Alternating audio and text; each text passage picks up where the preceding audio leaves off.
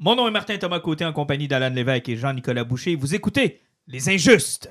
Nous sommes dans l'âge du geek. Dans cette ère d'égalité, d'acceptabilité et de justice des internets, règne une ombre. Quatre chevaliers de la culture populaire vont briser les standards.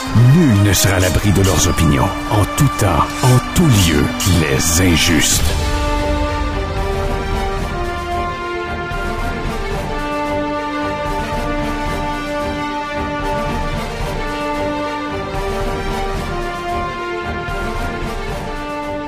Bonsoir, bonsoir. Bonsoir, ah, ah, ah. Salut. Euh, J'explique euh, brièvement. Non, j'explique brièvement et rapidement pour euh, les auditeurs. C'est qu'on profite de la COVID pour réorganiser nos affaires. Puis euh, j'ai eu la bonne idée de transférer notre studio de pièces. Euh, la seule patente, je m'excuse pour ce soir parce que j'ai pas eu le temps de le régler, mais ce sera bientôt réglé. Il y a un peu d'écho dans la nouvelle pièce. En fait, en ce qui me concerne, parce que je suis le seul dans la, dans la- la nouvelle pièce, là. les autres sont en Zoom. Ça achève d'ailleurs. là. Ça, on va se, on va se réunir bien vite euh, dans, la- dans le même endroit. Mais euh, c'est ça. Donc c'est un peu écho. Le temps que je mette des pads, tout ça. Puis, tu sais, c'est en.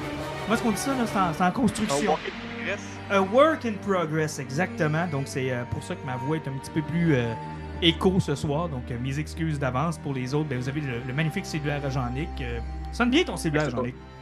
Ouais, mais si je comprends bien, c'est pas à soir qu'on annonce qu'on se lance dans la production musicale puis qu'on va recevoir des artistes à Euh, chaque épisode. Écoute, je te dirais que c'est pas un soir qu'on annonce qu'on a un studio broadcast. Ça, c'est- ça, ça, je peux déjà vous confirmer ça. Mais ça avance, tu sais. Je veux dire, on a un bon système, on a, on de bon équipement. C'est juste que ça manque un peu de padding dans la pièce que j'ai choisie. Mais ça va être réglé, inquiétez-vous pas, puis ça va sonner beaucoup mieux que ça. Ça manque surtout de plus de pandémie. Ben, et c'est ça, quand ça sera terminé et qu'on sera tous ensemble autour de la table, déjà là, ça va faire un peu plus occupé, puis déjà là, le son va être un peu, un peu meilleur. Mais garde, l'important, c'est que, un, on peut se jaser, et deux, euh, on a quand même un bel épisode devant nous. Je regarde le, choix de sujet qu'on vient de faire à l'instant, puis euh, ça va être euh, un, bel épisode dans lequel on parlera entre autres de Dead Metal, qui était le gros, gros event de DC. C'est maintenant terminé.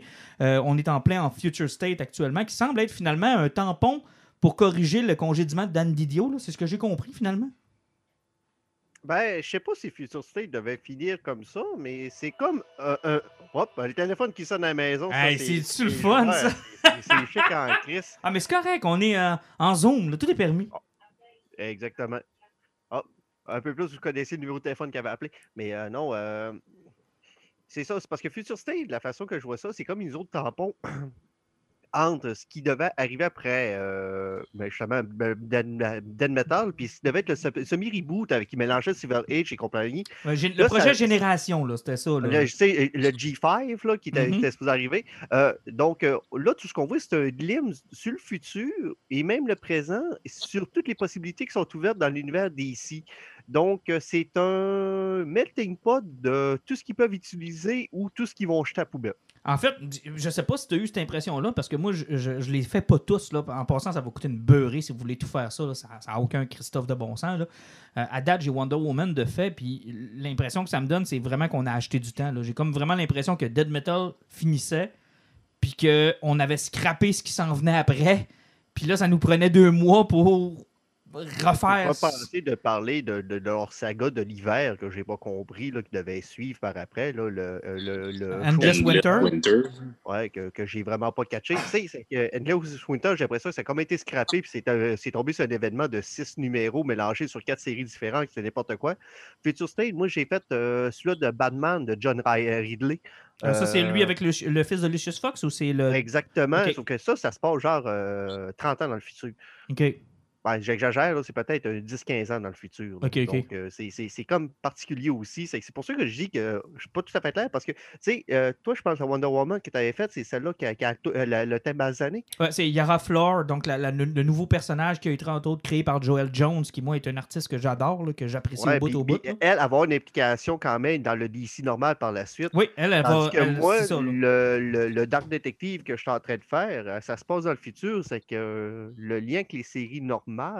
Ben, j'ai hâte de voir parce que, le problème de Wonder Woman, c'est que ça m'a fait beaucoup penser euh, à ce qu'on avait lu, Jean-Nic, entre autres, avec Brian Az- Azzarello. là, C'est que ça a l'air d'être complètement. Elle est vraiment sur son île avec les dieux grecs, la rivière Styx, puis encore toute la mythologie grecque, puis elle est comme, vraiment pas dans l'univers d'ici.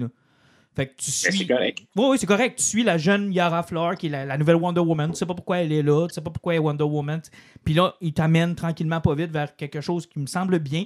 Juste au niveau du dessin, moi, Joel Jones, je suis vendu, vendu, vendu 100 fois à l'heure. là. Moi, Lady Killer, c'est quelque chose que j'avais adoré. Je pense même me prendre. D'ailleurs, il faudrait que je vous en parle, de vous donner mes, mes deux TP, parce que j'aimerais ça m'acheter l'édition de luxe. Elle est belle en tabarnouche. Euh, mais bref, tu sais, fait que j'ai pas vraiment les deux pieds dedans, Future State, là, mais, mais ça m'a vraiment donné l'impression d'un coin de table. Mais en tout cas, il s'achète probablement du temps. Mais, mais parlons de Dead Metal, Jean-Nic, parce que toi, tu l'as pas lu, tu pas suivi ça. En fait, tu sais un peu où est-ce qu'on est rendu parce qu'on t'en parle, puis que c'est nous-mêmes, on est mêlés quand on essaie de te l'expliquer. Ouais, puis je suis allé, dans le fond, je sais que c'est pas quelque chose qui m'intéresse vraiment, puis tu sais, je pense pas lire ça. Fait que je suis allé écouter une vidéo sur YouTube tu sais, qui explique la finale. Fait que, tu sais, je sais exactement comment ça se termine. Fait que, tu sais, je vais être capable de, de suivre avec vous autres parce que, en tout cas, de la manière que vous en parliez, ça ne m'intéressait pas tant que ça. C'est pas le genre d'événement qui, qui, qui me plaît Ben, beaucoup. Fait que, je vais aller voir comment ils ont, ils ont résolu leur parce que univers. l'univers d'ici, l'affaire, c'est que c'est une poupée russe. Tu sais, je veux dire, Crisis on Infinite Earth, oh, le moniteur. Bon, y a-tu quelque chose au-dessus du moniteur? Ah oui, il y a quelque chose d'autre. Puis là, après ça, ah, au-dessus d'eux autres, il y a encore quelque chose d'autre. Puis là, au-dessus d'eux autres, il y a Perpetua. Puis là, Ouais, au-dessus de Perpetua, Ils font, ils font leur poupée russe à l'envers. Ils, ils mettent, ils mettent toujours quelque chose de plus gros par-dessus. C'est que c'est fa- c'est- c'est- c'est facile à un moment donné. Mais oui, c'est c'était le problème avec Perpetua. Puis on, quand on avait parlé la dernière fois qu'on qu'on avait la moitié de la, de la run de lu, c'est que c'est quand même particulier que la série, qui est quoi? C'était un 7 numéros total? Martin, je sept crois? numéros, mais si tu mets tous les one-shots, écoute, t'es rendu à. Même la dernière shot a reçue avec les deux derniers numéros, là, il y avait trois one-shots qu'il y avait. Là, puis si tu disais pas les one-shots dans le bon ordre, tu avais des trous dans ces deux numéros-là.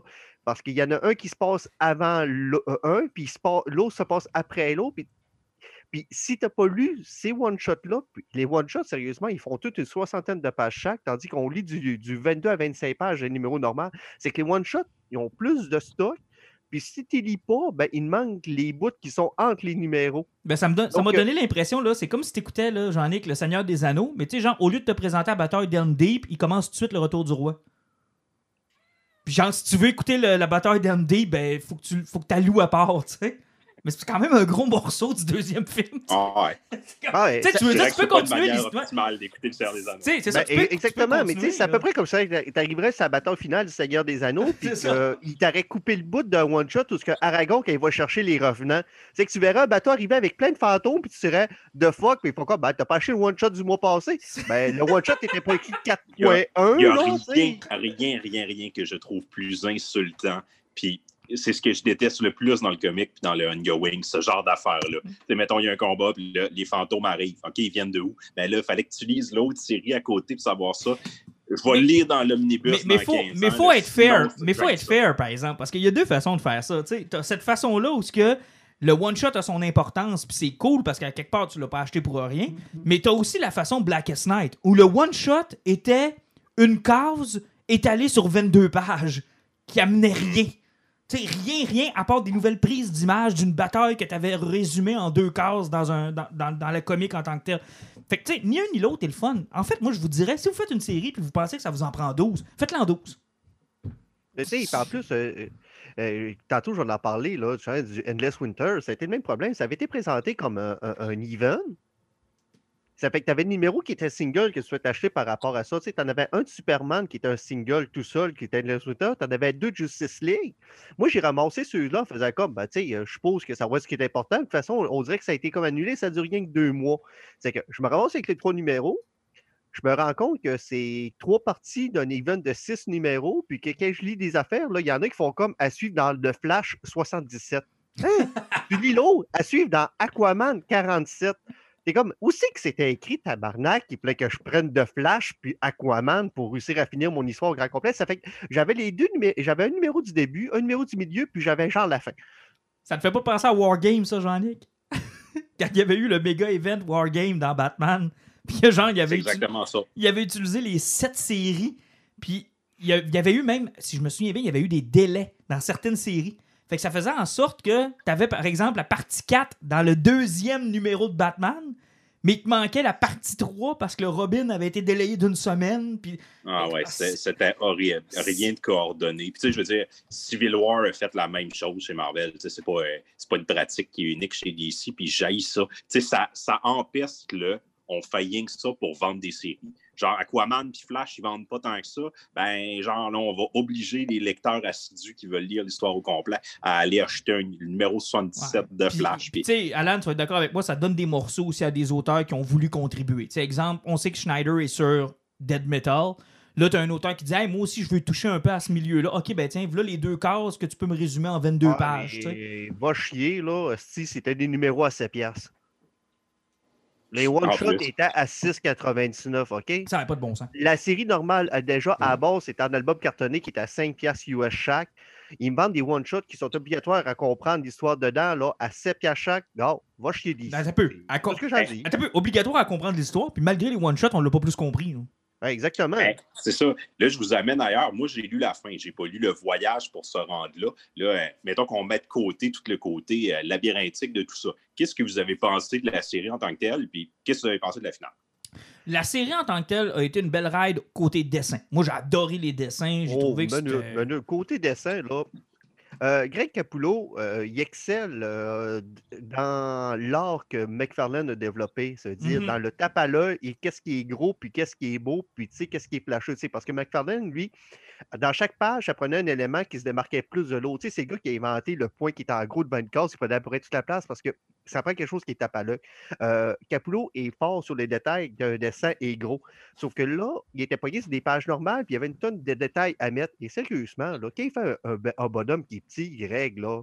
Il coupe les points ronds, là. Oui, mais c'est un art que j'apprécie quand même. Mais peut-être plus, peut-être pas au niveau du détail du dessin que plus des idées que ça a amené. Tu sais, c'était le fun de voir les personnages. Tu sais, le, costume de Batman, j'ai trouvé cool. Le look de Superman, je l'ai trouvé cool. Euh, Wonder Woman, j'ai rien à dire. Pour ce qui est de l'histoire en tant que telle, j'ai euh, j'ai trouvé ça bon et ça aurait été meilleur si on n'avait pas eu la longue montée aux enfers qui a duré presque deux ans. Si on avait coupé ce cours un peu, puis qu'on m'avait apporté ça rapidement, qu'on avait shorté ça bien comme faut, parce que, tu sais, en gros, là, ce que j'ai compris, vous me direz, tu me diras, Alan, si j'ai mal compris, mais en gros, tout était pété, il restait juste une terre, puis il y avait une bagarre entre deux dieux au-dessus de leur tête, puis c'était la bataille finale, dans le fond. C'était un genre d'Avengers Endgame version DC, puis on sent beaucoup qu'il y avait un lien avec ce qu'on voyait dans les sorties cinéma avec Wonder Woman. on a voulu faire de Wonder Woman la Superman du DC Universe. On lui a donné la place que Superman a eu pendant des années. Puis c'était un shift qu'ils ont fait on lui a donné ce que. Arrêtez, c'est ça. C'est parce que je pense qu'avec le G5, c'est parce qu'il voulait rebooter. dans le fond, il voulait péter tous les multivers puis tous les refusionner ensemble. Donc, euh, on a eu Berpetia qui a fait péter tout l'univers, qui voulait garder une planète puis en avoir un contrôle entier. Puis, tu sais, euh, elle, a fait à peu près un House of M euh, sur mm-hmm. cette planète-là. Elle, voulait donner à peu près à tout le monde ce qu'il voulait. Exact c'est à peu près ce que Wanda Maximoff avait fait, euh, qu'elle avait fait son House of M, avait donné à Magneto le, contrôle de la planète Terre, puis tous les mutants avaient à peu près ce qu'ils voulaient. Euh, elle avait donné après ça, ce qu'on a eu le problème avec le Batman Olaf, que lui, il voulait créer un anti-univers.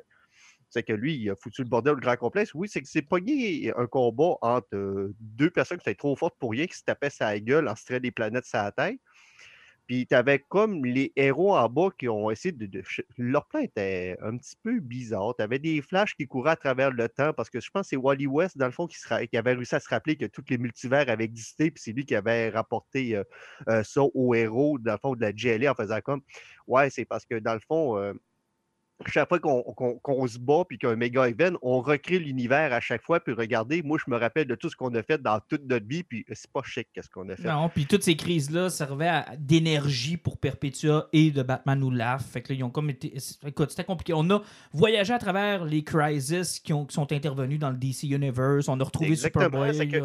dans le fond, tout ça, c'était en fait, pour redonner comme une connaissance à tous les héros de toutes les vies qu'il y avait eu par après, dans le G5 qu'on avait souvent parlé, qu'on allait retrouver le Silver Age, qu'elle mélangeait, mélangeait avec le Golden Age, dans le fond, qu'il allait avoir un nouveau Batman, un nouveau Superman, puis qu'ils autres allaient reprendre possiblement leur âge respectable, donc elle allait avoir 60 ans montant, peut-être même plus. Donc, ça s'enlignait vers ça très, très, très solidement, mais justement, on a parlé de M. Dizio qui s'est fait sacrer dehors, puis le plan du G5 qui est tombé à terre. Et là, on avait Wonder Woman 84 qui s'en venait. Et là, Carl Cadeau était comme la figure de proue pour essayer de sauver le DC Universe et Warner un peu de la merde qui se passe avec la pandémie. Puis du côté film, ça allait pas super bien. Ils ont décidé de. J'ai l'impression, malheureusement, le timing de la fin de la série est mal tombé, possiblement à cause de la pandémie qui devait finir avant. C'est une grosse pub pour Wonder Woman Ah, 84. c'est une pub pour Wonder Woman Parce 84. que la finale, dans le fond, là, Wonder Woman qui descend genre en enfer, se fait booster en force incroyable. Et pour construire son arme ultime, c'est qu'elle elle- elle- elle branche son lasso dans l'énergie, je pense, je ne sais plus trop où, pour devenir une super entité de la vérité et rentrer dans le Batman qui rit pour lui donner des grands coups de vérité d'en face. Ah, ah, il Euh, se, il se ramasse Wonder jusqu'au Big Bang. là.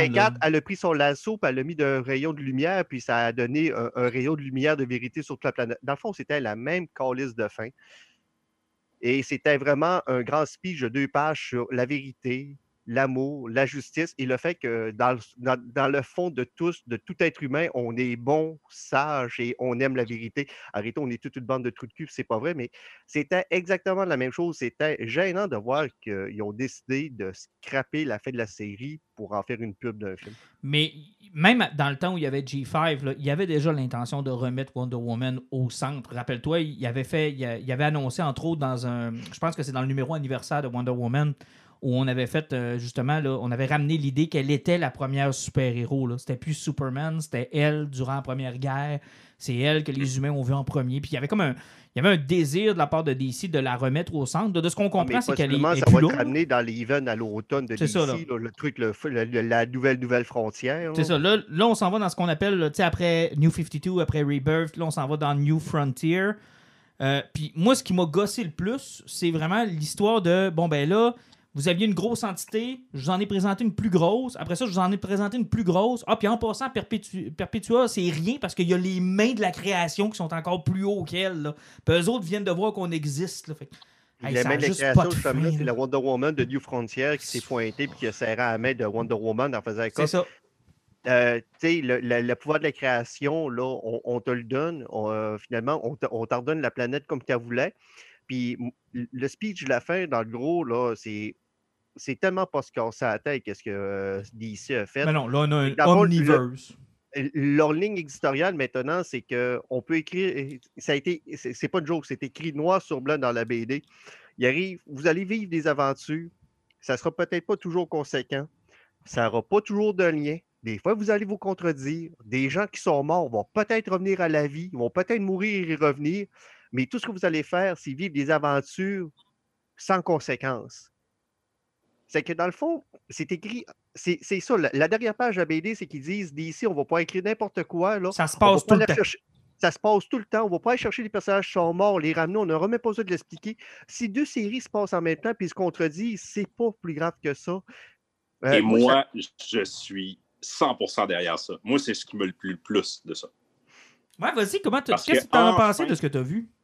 Ben, genre, j'étais content de lire la, la- la fin avec les deux Wonder Woman qui se parlent, puis les, les espèces, c'est des mains, je pense, les espèces de dieux Ouais. là, qui Ouais. décident d'ordonner la création à Wonder Woman. Tu sais, je trouvais que ça fitait avec le personnage de Wonder Woman, puisqu'elle a tout le temps été ça un peu, une espèce de déesse, un peu comme Superman, mais tu sais, elle a à l'intérieur d'elle ce côté qui est- elle veut laisser le libre arbitre, elle veut laisser les hommes être des hommes, puis tu sais, à choisir ce qu'ils font de leur vie, que ce soit bon, que ce soit mauvais. Fait que je pense que c'est un bon personnage qu'ils ont pris pour, euh, pour faire ça. Tu sais, depuis Infinity Crisis, euh, c'est toujours ça d'ici. Ils cherchent des manières de rebooter leur univers pour que ça devienne, qu'ils essayent du sens. Tu sais, faire un peu comme le modèle Marvel. Puis à toutes les fois, ils se pètent la gueule parce qu'ils sont pas capables de coordonner dans les prochaines années. Ça vire le bordel. Puis là, ils refont une autre crisis. Tu sais, plus récemment, ça a été le New 52 puis le Rebirth qu'on a eu.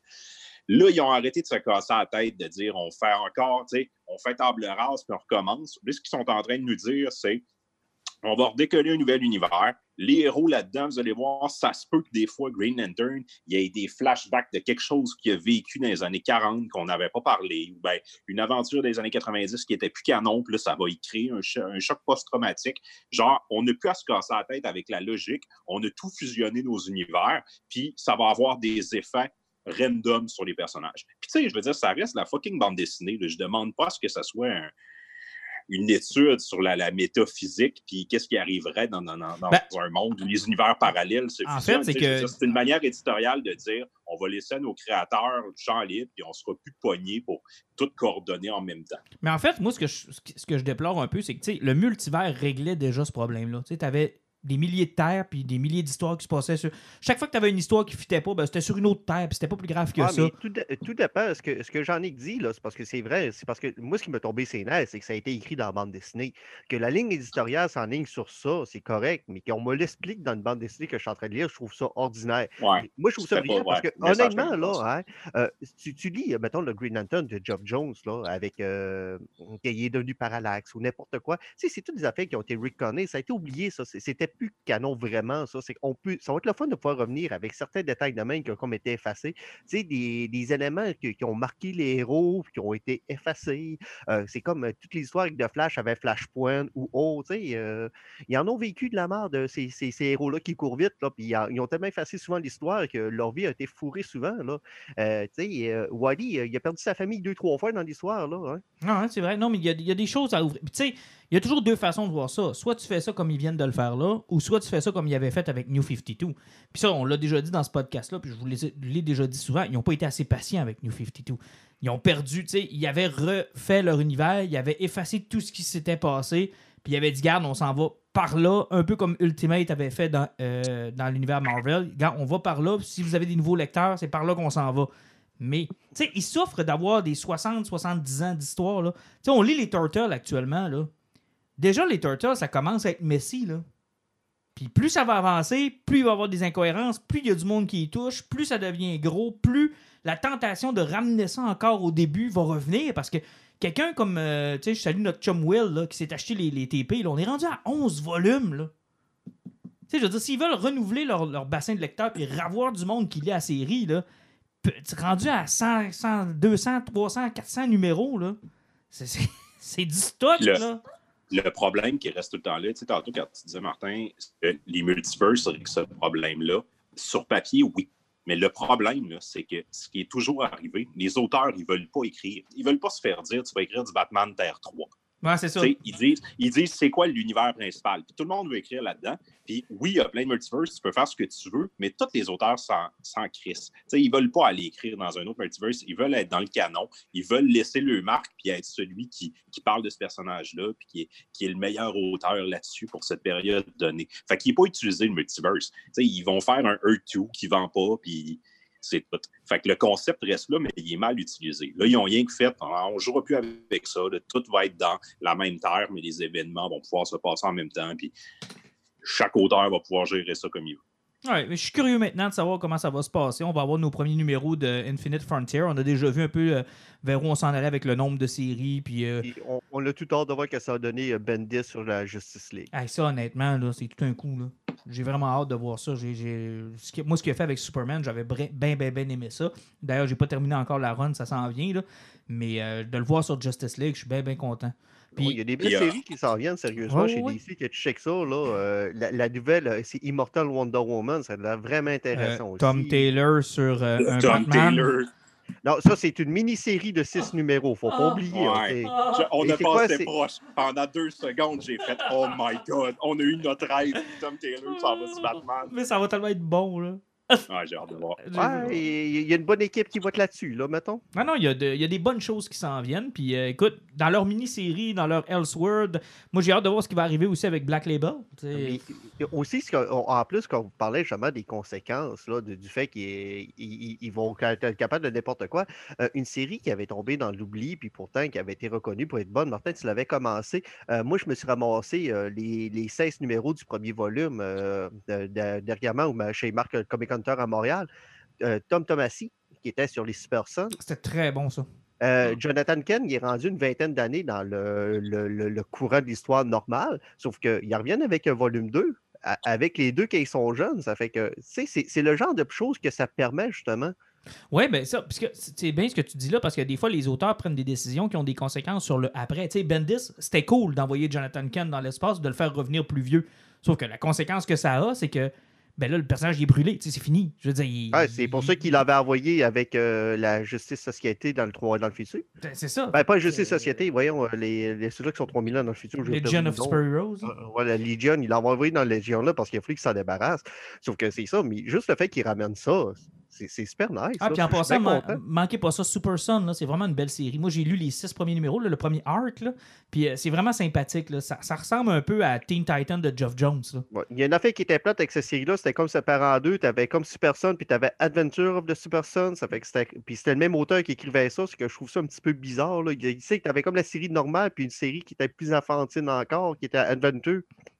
En tout cas, Hey, euh, passant d'un univers à un autre, toujours dans, le- DC, euh, Batman Animated Series, qui a souvent et longtemps été considéré comme probablement euh, la plus belle introduction au monde des comics et au monde de Batman. Moi, si tu me disais une série parfaite de Batman, là, où est-ce qu'on pourrait commencer du point A puis finir au point, point Z, puis tu as, l'ensemble de la carrière de Batman, puis de pas mal tout ce qui a été fait ou écrit sur Batman, ce qu'il y avait de meilleur se retrouve un peu.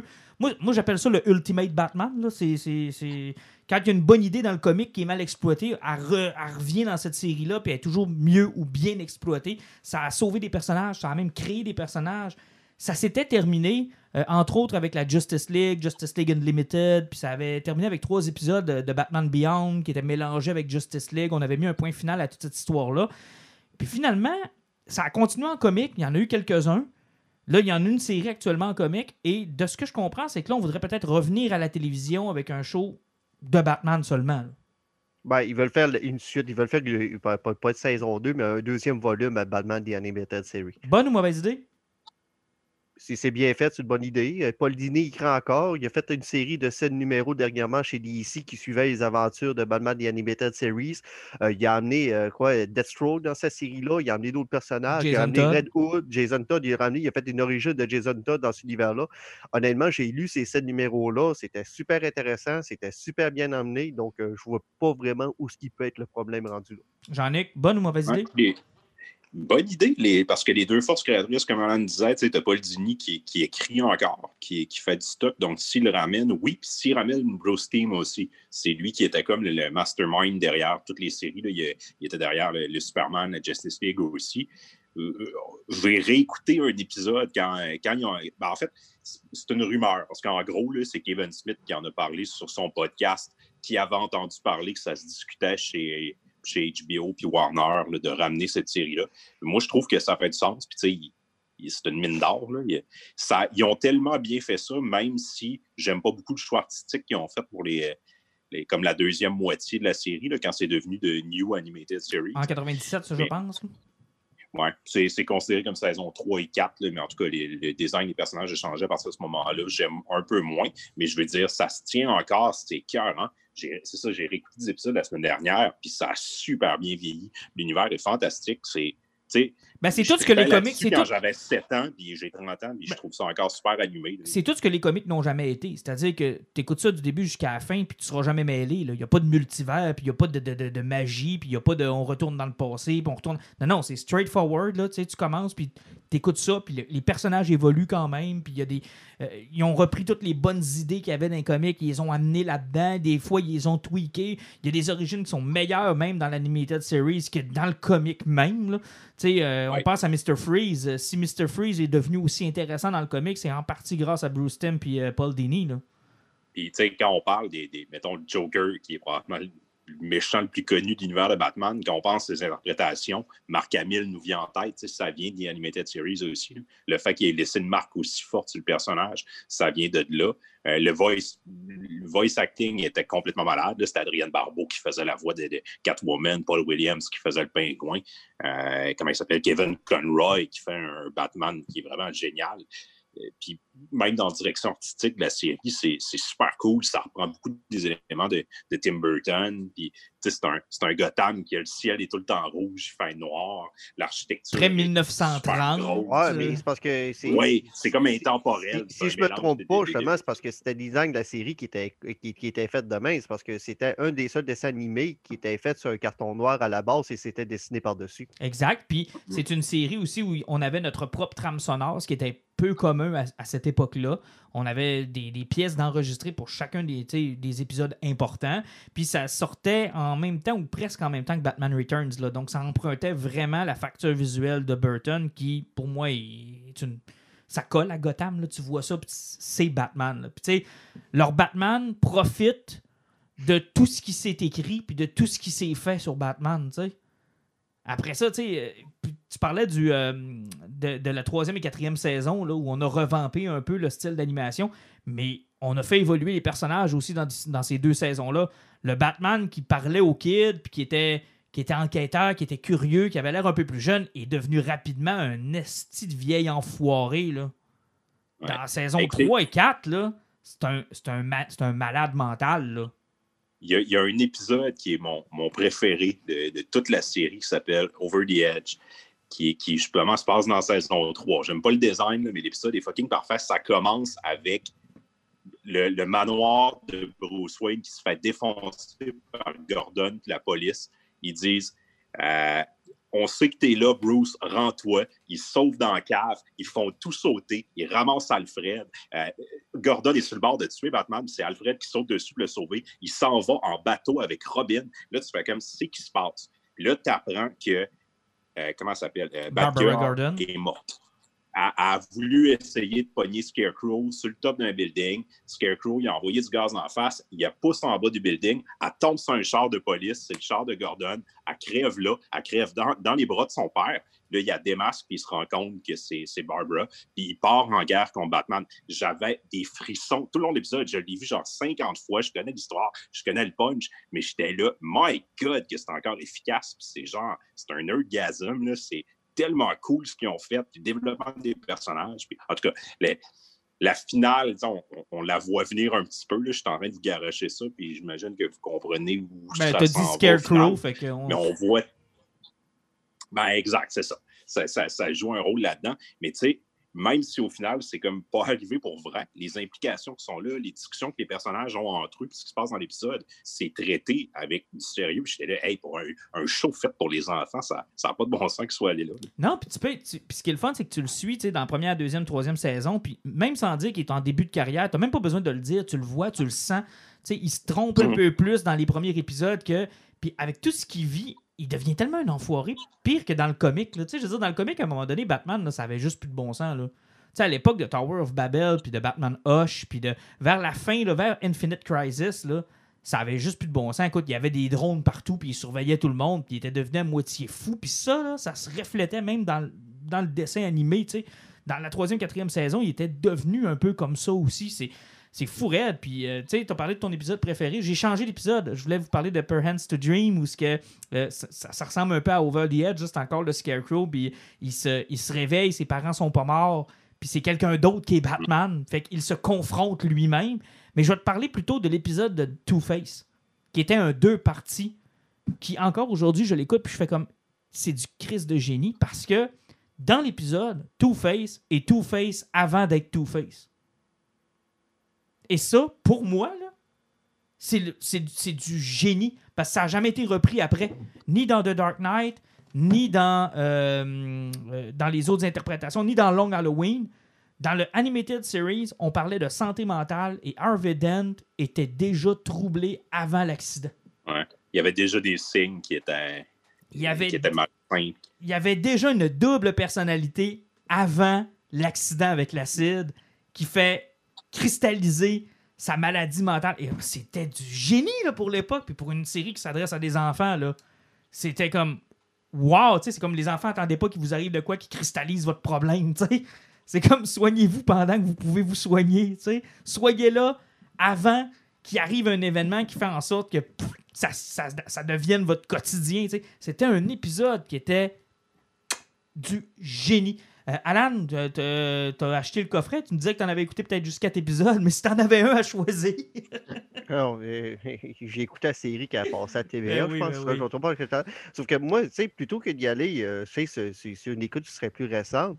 Moi, je vais y aller avec l'épisode qui m'avait plus marqué dans le temps que j'étais jeune puis que j'écoutais ça. Parce que, tu sais, il faut, dire que ça remonte des, années 90. Euh, mmh c'est une époque où que, tu sais, je connaissais pas vraiment Batman non plus. Donc, moi, l'épisode m'avait marqué. J'essaie de trouver le titre, puis je pense que je me trompe pas. Je pense qu'il me semblait que ça avait deux parties. C'était de, Demon Quest. Ah oui! Ah, c'est bon, ça, c'est sûr. C'est basé sur le comic de Danny O'Neill. Ouais. Euh, ça, en, quelque sorte, c'est vraiment un épisode où c'était vraiment euh, Batman contre Azal Puis ce ah qui m'avait marqué, moi, à la fin de, de, ces deux épisodes-là, c'était le combat entre Azal puis Batman à la fin, parce que sais, tu as qui l'appelle toujours détective dans sa série-là parce que c'est un véritable détective, puis il l'a toujours considéré comme tel. Sauf que cet épisode-là avait traité Batman comme qu'est-ce qui est supposé d'être un ninja qui se combat avec honneur. Parce qu'à la fin, dans le dernier combat, il enlève son corps. C'est pratiquement Bruce Wayne contre Razal Ghoul, puis c'est plus Batman contre l'autre, c'est deux humains qui, combattent. C'était ça qui était le fun, parce que ça amenait le côté détective, puis ça amenait le côté ninja de Batman. Ça ne nous présentait pas comme un, être humain qui était surentraîné. Non, ça nous expliquait que Batman, c'est un fucking ninja. Et si on y va à l'époque, je du Batman des années, des années 89, 1989, que Tim Burton nous avait apporté, on n'était pas habitué. On, on savait que Batman faisait fort puis qu'il savait se battre, mais le côté ninja était pas super apporté. Et ce série-là nous l'avait très clairement apporté dans The Demon Quest. Puis c'est ce que j'avais trouvé intéressant, c'est que ça avait été chercher les deux côtés, art martial et détective du personnage, puis ça l'avait vraiment présenté clairement à tout le monde. Puis c'était c'est un bel exemple aussi de reprise de matériel dans les comics, parce que Tale of the Demon, euh, sur lequel c'est basé. D'ailleurs, c'est dans cette série-là qui couche avec Talia. Là. Damien Wayne. parce qu'à la fin, il part avec. C'est ça. Damien Wayne, c'est là qui, qui est conçu. C'est dans cette série-là. C'est une série des années 70, si ma mémoire est bonne. Puis tu sais, quand tu lis le comic, c'est très 1970, comme on avait déjà parlé dans l'autre podcast. C'est d'une autre époque. Mais ils ont pris tout ce qu'il y avait de bon dans ce comic-là, puis ils l'ont actualisé, puis ils l'ont mis en image. Puis ça, c'était l'une de leurs forces. Prendre quelque chose du comic là, qui était plus ou moins bien exploité ou que c'était pas si hot, puis il nous mettait ça en pleine face, puis comme... Puis ça, c'est un maudit bon deux parts. Écoute, il kidnappe Robin, puis il est obligé d'aller le chercher, puis il est avec Ubu, l'espèce de, de, garde du corps, puis il donne trois prises avant de sacrer une volée, genre, à un moment donné, il dit... OK, deuxième prise, man. La prochaine fois, je te slug. Mais c'est. Non, c'est vraiment un bon épisode euh, de, de J'ai l'impression que la bataille de, de, Revenge of the Sith était basée de ça parce qu'ils se battent dans des roches pendant qu'un volcan qui coule. Là. Y a-tu un higher ground, par exemple? Je sais pas s'il y avait un higher ground, par exemple, mais ça se peut. S'il n'y a pas de higher ground, c'est pas une bataille à la Revenge of the Sith. Calice. Hmm. Hey, c'est bon. Fait on va suivre cette rumeur-là. Puis euh, écoute, si vous avez l'occasion de vous retaper ça, là, Batman The Animated Series. D'abord, il n'est pas très cher le coffret, je pense. Pour une centaine de dollars, tu peux mettre la main dessus. Ouais, si tu prends le coffret de base, effectivement. Moi, j'avais celui-là avec les petites figurines pop, mm comme d'habitude, vu qu'il est plus rare et qu'il n'y a rien de plus, ben, il coûte cher. Parce que moi, j'avais les, les quatre en... quand ça en sorti en DVD, moi, c'est la première chose que j'ai faite, c'est de les acheter parce que. Puis en plus, je pense que dans celui de base, vous avez en plus les, euh, les, les, films, parce qu'on n'en a pas parlé, mais Mask of the Phantasm est encore, selon moi, un des meilleurs films de Batman. Tous les films sont dans mon coffret, effectivement, j'ai tous les films aussi avec, mais Mask of the Phantasm, ben, c'est c'est quelqu'un qui veut pas lire de BD, qui cherche les origines de Batman, c'est euh, parfait. ça, prend une heure et vingt, là, puis tu comprends tout ce, que, tout ce que vient le personnage. C'est-tu beau ce film-là? Ce film-là est encore aujourd'hui un de mes préférés. Puis on aura l'occasion d'en reparler à Alan peut-être plus tard, euh, parce qu'on est en train de suivre Batman Catwoman de Tom King. Puis on a ramené le personnage de Fantasme. Puis on a ramené Andrea Beaumont. Fait que on l'a même pas genre, euh, tu sais, retconné ou ajouté quelque chose. On a fait comme si le film existait. Puis j'ai hâte de voir où est-ce que ça s'en va, si Tom King est vraiment en train de rentrer le canon, l'histoire de Mask of the Phantasm, parce que c'est intéressant, parce qu'il l'appelle Andrea Beaumont, puis ils font référence à ce qui s'est passé dans le animated euh, movie. Fait que j'ai hâte de voir où est-ce que ça s'en va. Il y a un seul numéro de lui actuellement, là, mais c'est, euh, je trouvais ça intéressant. Fait qu'on aura l'occasion d'en reparler. OK, euh, je, vais me planter, là. Attends, Rorschach. Rorschach. Rorschach. Rorschach. Je veux que vous me parliez de Rorschach. D'abord, ça avait fait la controverse, ça. C'est-tu réglé, la petite controverse? Ouais, mais euh, je pense que le monde a compris que Jay Lee avait le droit de dessiner. Là. Ah, ok, bon, c'est réglé. La, petite guerre contre, contre, contre, Dynamite euh, Studio, là, à cause que. je te dis, moi, quand j'ai vu la, crise qu'il y a eu contre Dynamite, à cause qu'ils faisaient des covers de filles sexy, ils font Vampirella, puis ils font des séries. Dans, ils font Red euh, Sonia à un moment donné, là. C'est juste normal. Moi, je me dis que si on était en 2020 puis Top Car existerait encore, là, ça serait pas chic. Là. Il y a du monde qui serait fâché quelque part. Parce que Michael Turner a fait un peu sa carrière là-dessus aussi, là les filles de Aspen n'étaient pas tellement bien habillées. Ben, je suis encore en train de lire The Witchblade, puis c'est Michael Turner qui dessine aux trois quarts, puis euh, les jambes de six pieds, puis les, euh, le, le ben, c'est, ça, le, le 36 euh, Fatum, là, la seule série qu'on a lue sans jamais rien comprendre ce qui se passait dans la série. Hein. Ouais. les pages, les pages, on regardait les pages. Mais bon, je veux que tu me parles un peu, Jean-Nic, de... Oui, je, je, je, vais faire ça bref parce que la série est pas avancé beaucoup. Ça va être un 12 numéros. Présentement, il y en a trois de sorties. OK. Mais je trouvais ça important d'en parler parce que je veux vous amener sur ce sujet-là un peu parce que moi, ça a comme confronté mon idée du les maudites séries qui sortent une fois par mois, une fois ou deux mois, là, c'est un 12 numéros. Là, j'ai l'exemple parfait d'une série que ça, ça me gosse. Rorschach, en gros, la série est canon avec la bande dessinée, mais elle est aussi avec la nouvelle série télé qui est sortie. Oh boy, ok, c'est audacieux. Genre, ils considèrent dans le fond, et c'est pas encore clair ce qu'ils vont faire. Ben, Tom King il a dit qu'il considérait tout canon, mais il n'y a comme pas vraiment de référent avec euh, les, les Before Watchmen. Mais, mais la série, en gros, ça commence, c'est du classique Tom King. On voit un, Rorschach sur une espèce de pont avec. Euh, c'est une présidentielle, puis le candidat va être élu. On est genre en 2020. Ça semble être un, un coup pour assassiner le, le, le, candidat à la présidence. Rorschach mange une balle dans la tête. Il y a une femme Rorschach avec lui qui, elle aussi, mange une balle. Les deux meurent. L'histoire commence où on a un enquêteur qui est devant les deux cadavres qui essaie de comprendre pourquoi deux personnes se sont habillées comme Rorschach, pourquoi ils voulaient assassiner celui qui va se présenter comme le prochain président, de où ils viennent, pourquoi ils ont fait ça, puis ces personnes-là sont dures à identifier, les doigts sont brûlés, puis pourquoi il aurait utilisé l'identité de Rorschach. À travers cette histoire-là, on apprend à connaître les deux personnages, de où ils viennent, pourquoi ils sont rendus là c'est du Tom King. Fait il, y a, beaucoup, beaucoup, beaucoup de dialogues. C'est super bien dessiné, c'est super cool. Quand c'est sorti, puis le premier numéro était là, je l'ai lu. Dix minutes après l'avoir lu, j'étais là, c'est bon, mais je ne me rappelle pas. Je l'ai lu une deuxième fois, puis la semaine suivante, je ne me rappelle même pas l'avoir lu tellement ça ne m'avait pas marqué. Puis j'étais là, je ne suis pas sûr que j'ai le goût de continuer ça, mais je l'aime tellement, Tom King. Puis tu sais, je veux dire, Rorschach, c'est un personnage qui est cool, puis fait que finalement, j'ai reçu le deuxième, troisième numéro, je les ai laissés traîner sur ma tablette. Là, j'ai dit, ah, je vais donner une chance, je vais relire le premier numéro pour me remettre dedans. Puis je vais lire le 2 puis le 3. Et puis là, je suis tombé en amour bien raide. à partir du deuxième numéro, là, on travaille un peu plus sur. Là, l'enquêteur décolle sa job, puis commence à creuser sur c'est qui ces personnages-là. Et c'est hyper intéressant. Là, une petite fille qui, qui vient du sud des États-Unis. Euh, son père était super violent mais il a appris à se protéger depuis qu'il était super jeune. Elle virait folle pour des raisons X. Elle a entraîné le personnage de. de ben, folle, parce que son père, il faisait partie d'une communauté de redneck qui combattait les, les squids. Ouais, c'est ça. Parce que son père, on ne sait pas. Son père a tué sa femme d'une balle dans la tête parce qu'elle virait folle puis il disait que c'est la faute des pieuvres. Mais on n'a aucune preuve que c'est vraiment ça parce qu'à la fin, il demande à sa petite fille, qui a à peu près même pas 10 ans, d'y tirer de balle dans la tête parce que le gars fait une dépression puis il dit Je pense que les squids ont pris le contrôle de moi et tire moi de balle dans la tête. Il donne le pistolet puis il est à côté sur une tombe puis il dit à sa fille là, il faut que tu me tues. Je t'avais parlé des, des, pieuvres qui vont me contrôler, sont en train de prendre le contrôle. Puis il n'a même pas le temps de finir sa phrase, puis il fait sauter la tête. Aïe, aïe, belle enfance. Puis là, on comprend que c'est ce personnage-là qui a entraîné l'autre personnage qui est devenu le nouveau Rorschach. Puis ces deux personnages-là sont morts quand la BD commence. Fait que, tu sais, puis, genre, le, côté enquête, puis pourquoi, puis c'est genre, on est OK bien réel. En parallèle, je me trompe pas, il, le détective aussi enquête sur la mort du gars qui a écrit l'histoire de pirate dans la bande dessinée Watchmen. Mais... Ça fait qu'il y a beaucoup de corrélations bizarres avec la série TV, la BD et euh, tout. Parce que, tu sais, on, parle de ce qui s'est passé avec le gars qui écrit la, bande dessinée du pirate qui servait d'interlude en chaque numéro de la série Watchmen.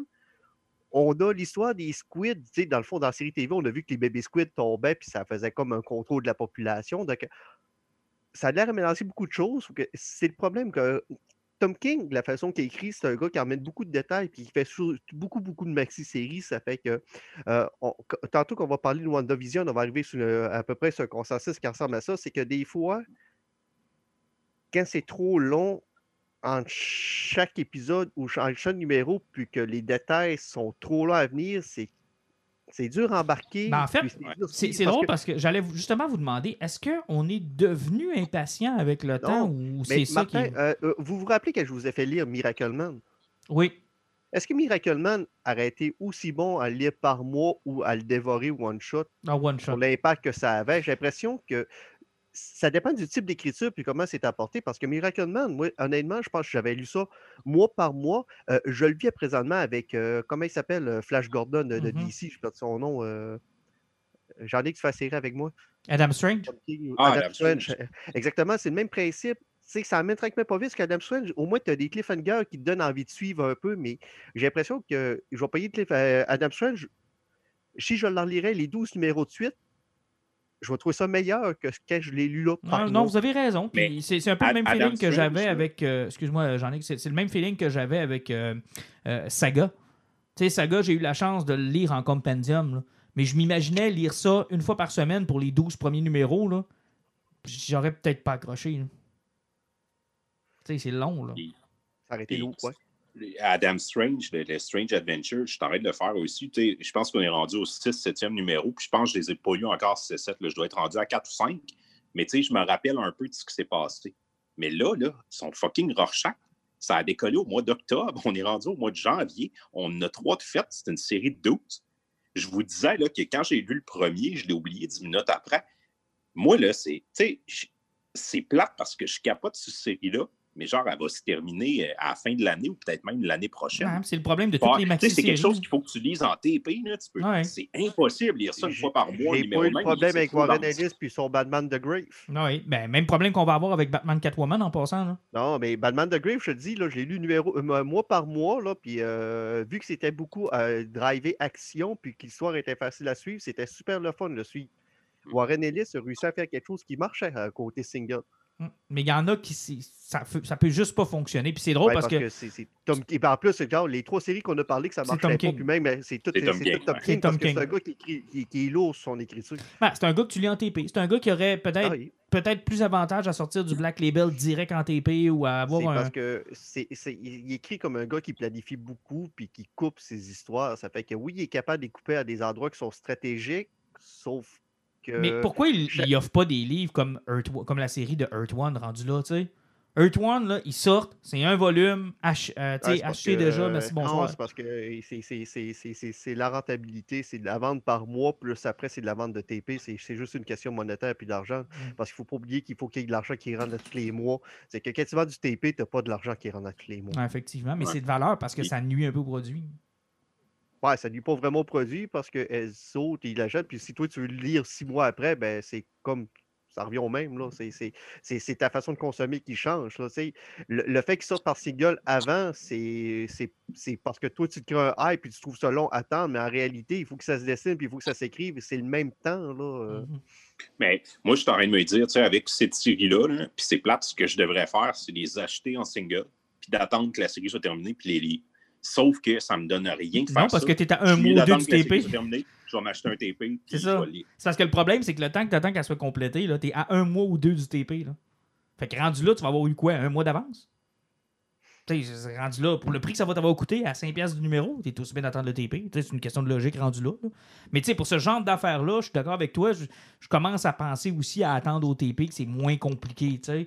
Mais on verra en temps et lieu. Hey, je vais vous entendre aussi parler sur euh, Other History of the DC Universe. C'est quoi ça? ça? Je l'ai pas pogné, puis je suis convaincu que ça m'aurait intéressé. J'en ai que tu être capable de parler mieux que moi euh, de John Ridley, Monsieur Ridley. C'est drôle parce que tu l'as évoqué un peu tantôt. C'est lui présentement qui écrit la, la série de Batman qui était supposée être le, le- le G5, là, le, le Batman dans le futur avec le, fils de Lucius Fox. Euh, John Ridley, dans le fond, c'est un, scénariste américain. C'est lui qui a écrit euh, 12, li- euh, 12 Years a Slave, qui Mhm. a gagné scénario. euh, il a été oscarisé il y a une couple d'années. Il est nouveau à la bande dessinée. Euh, The, The Other History of the DC Universe, c'est une série chez Black Label en cinq numéros qui reprend des, des moments marquants. En tout cas, de la manière qu'il présente la série, c'est qu'il présente des moments marquants de l'histoire de DC, mais vus à travers un, un autre œil. L'autre œil, dans le fond, c'est des personnages noirs, puis comment eux, ils ont vécu ces grands événements-là.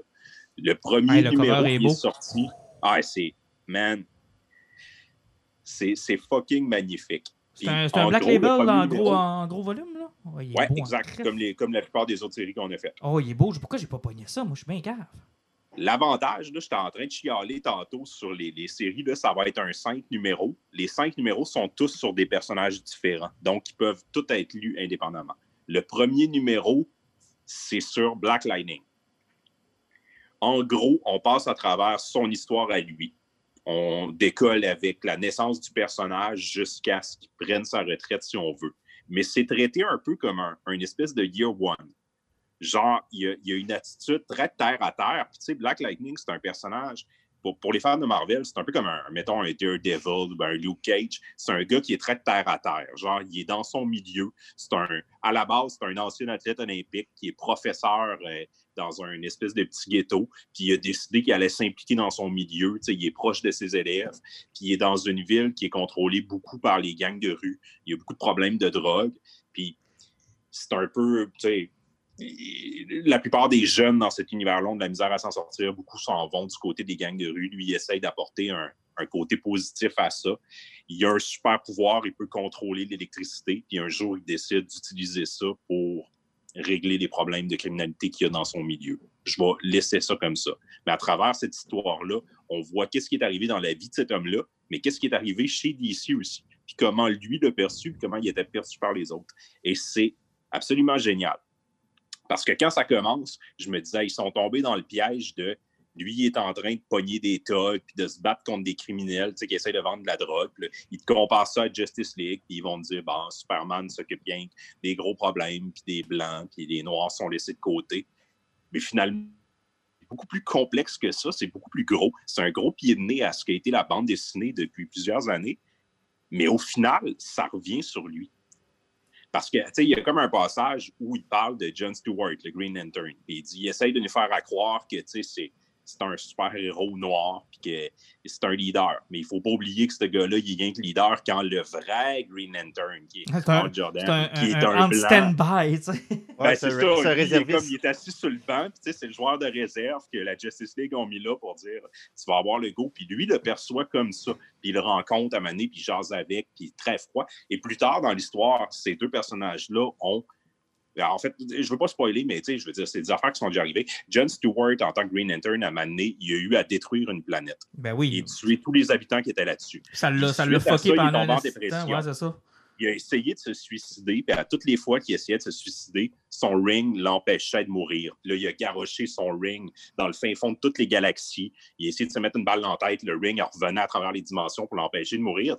c'est vraiment lourd comme histoire, mais à ce moment-là, même s'il n'est pas capable de mourir, il, genre, il prend sa retraite, puis le personnage de Black Lightning décide de lui parler avec lui, puis tu sais, là, se rend compte de son côté humain, puis ce que ça implique.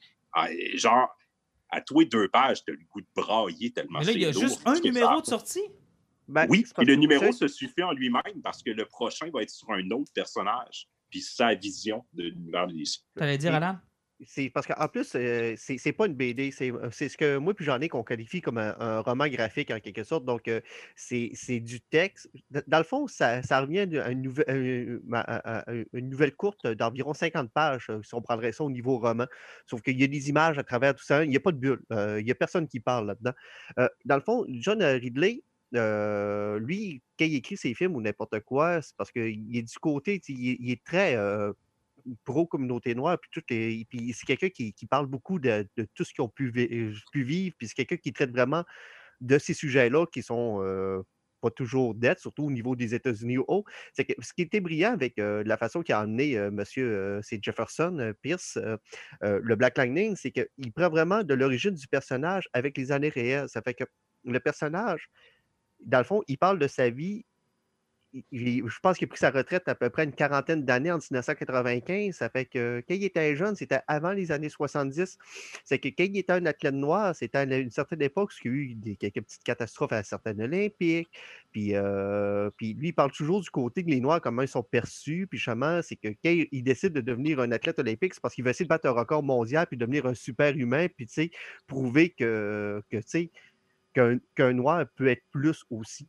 Mais Sauf que finalement, il réussit à gagner une médaille d'or, mais il ne bat, pas le record qu'il a. Ça fait qu'il vit comme un, un, un, échec. Ça fait qu'il décide de devenir professeur puis donner à sa communauté.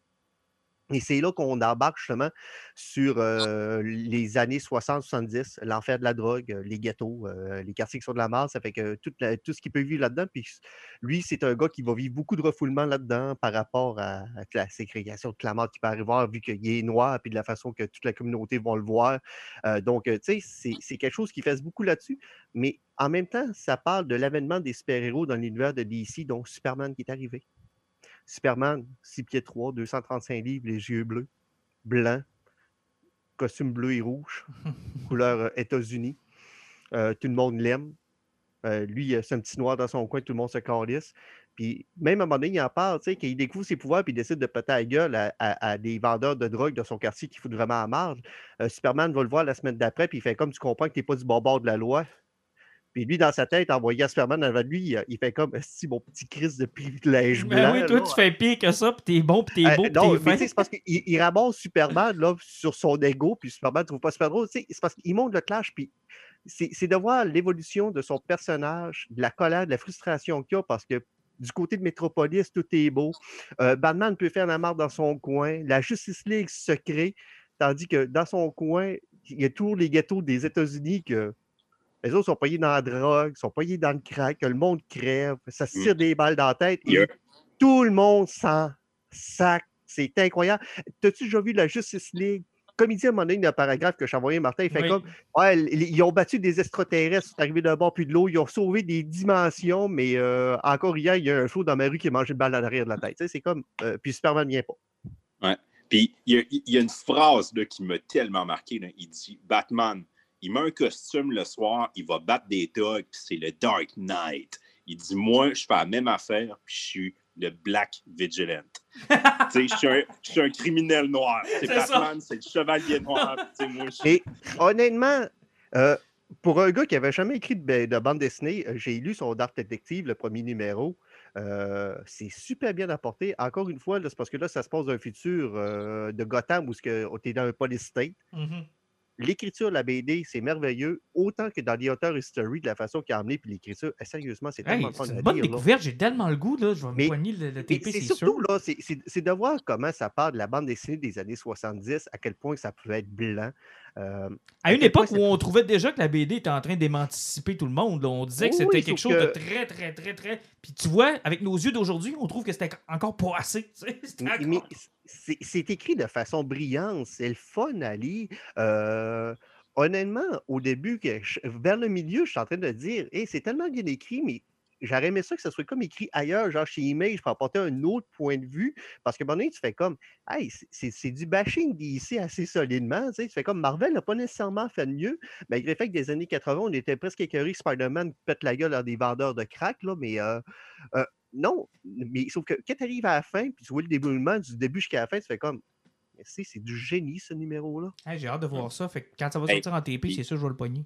la manière qu'il traite sa famille là-dedans, le personnage, euh, tu sais, il y, y y a ses combats à lui aussi, là, parce que dans le fond, sa femme l'appuie toujours, mais il dit pas la vérité, puis ça, y- tu sais, son côté professeur, son côté super-héros, ça y coûte beaucoup de choses.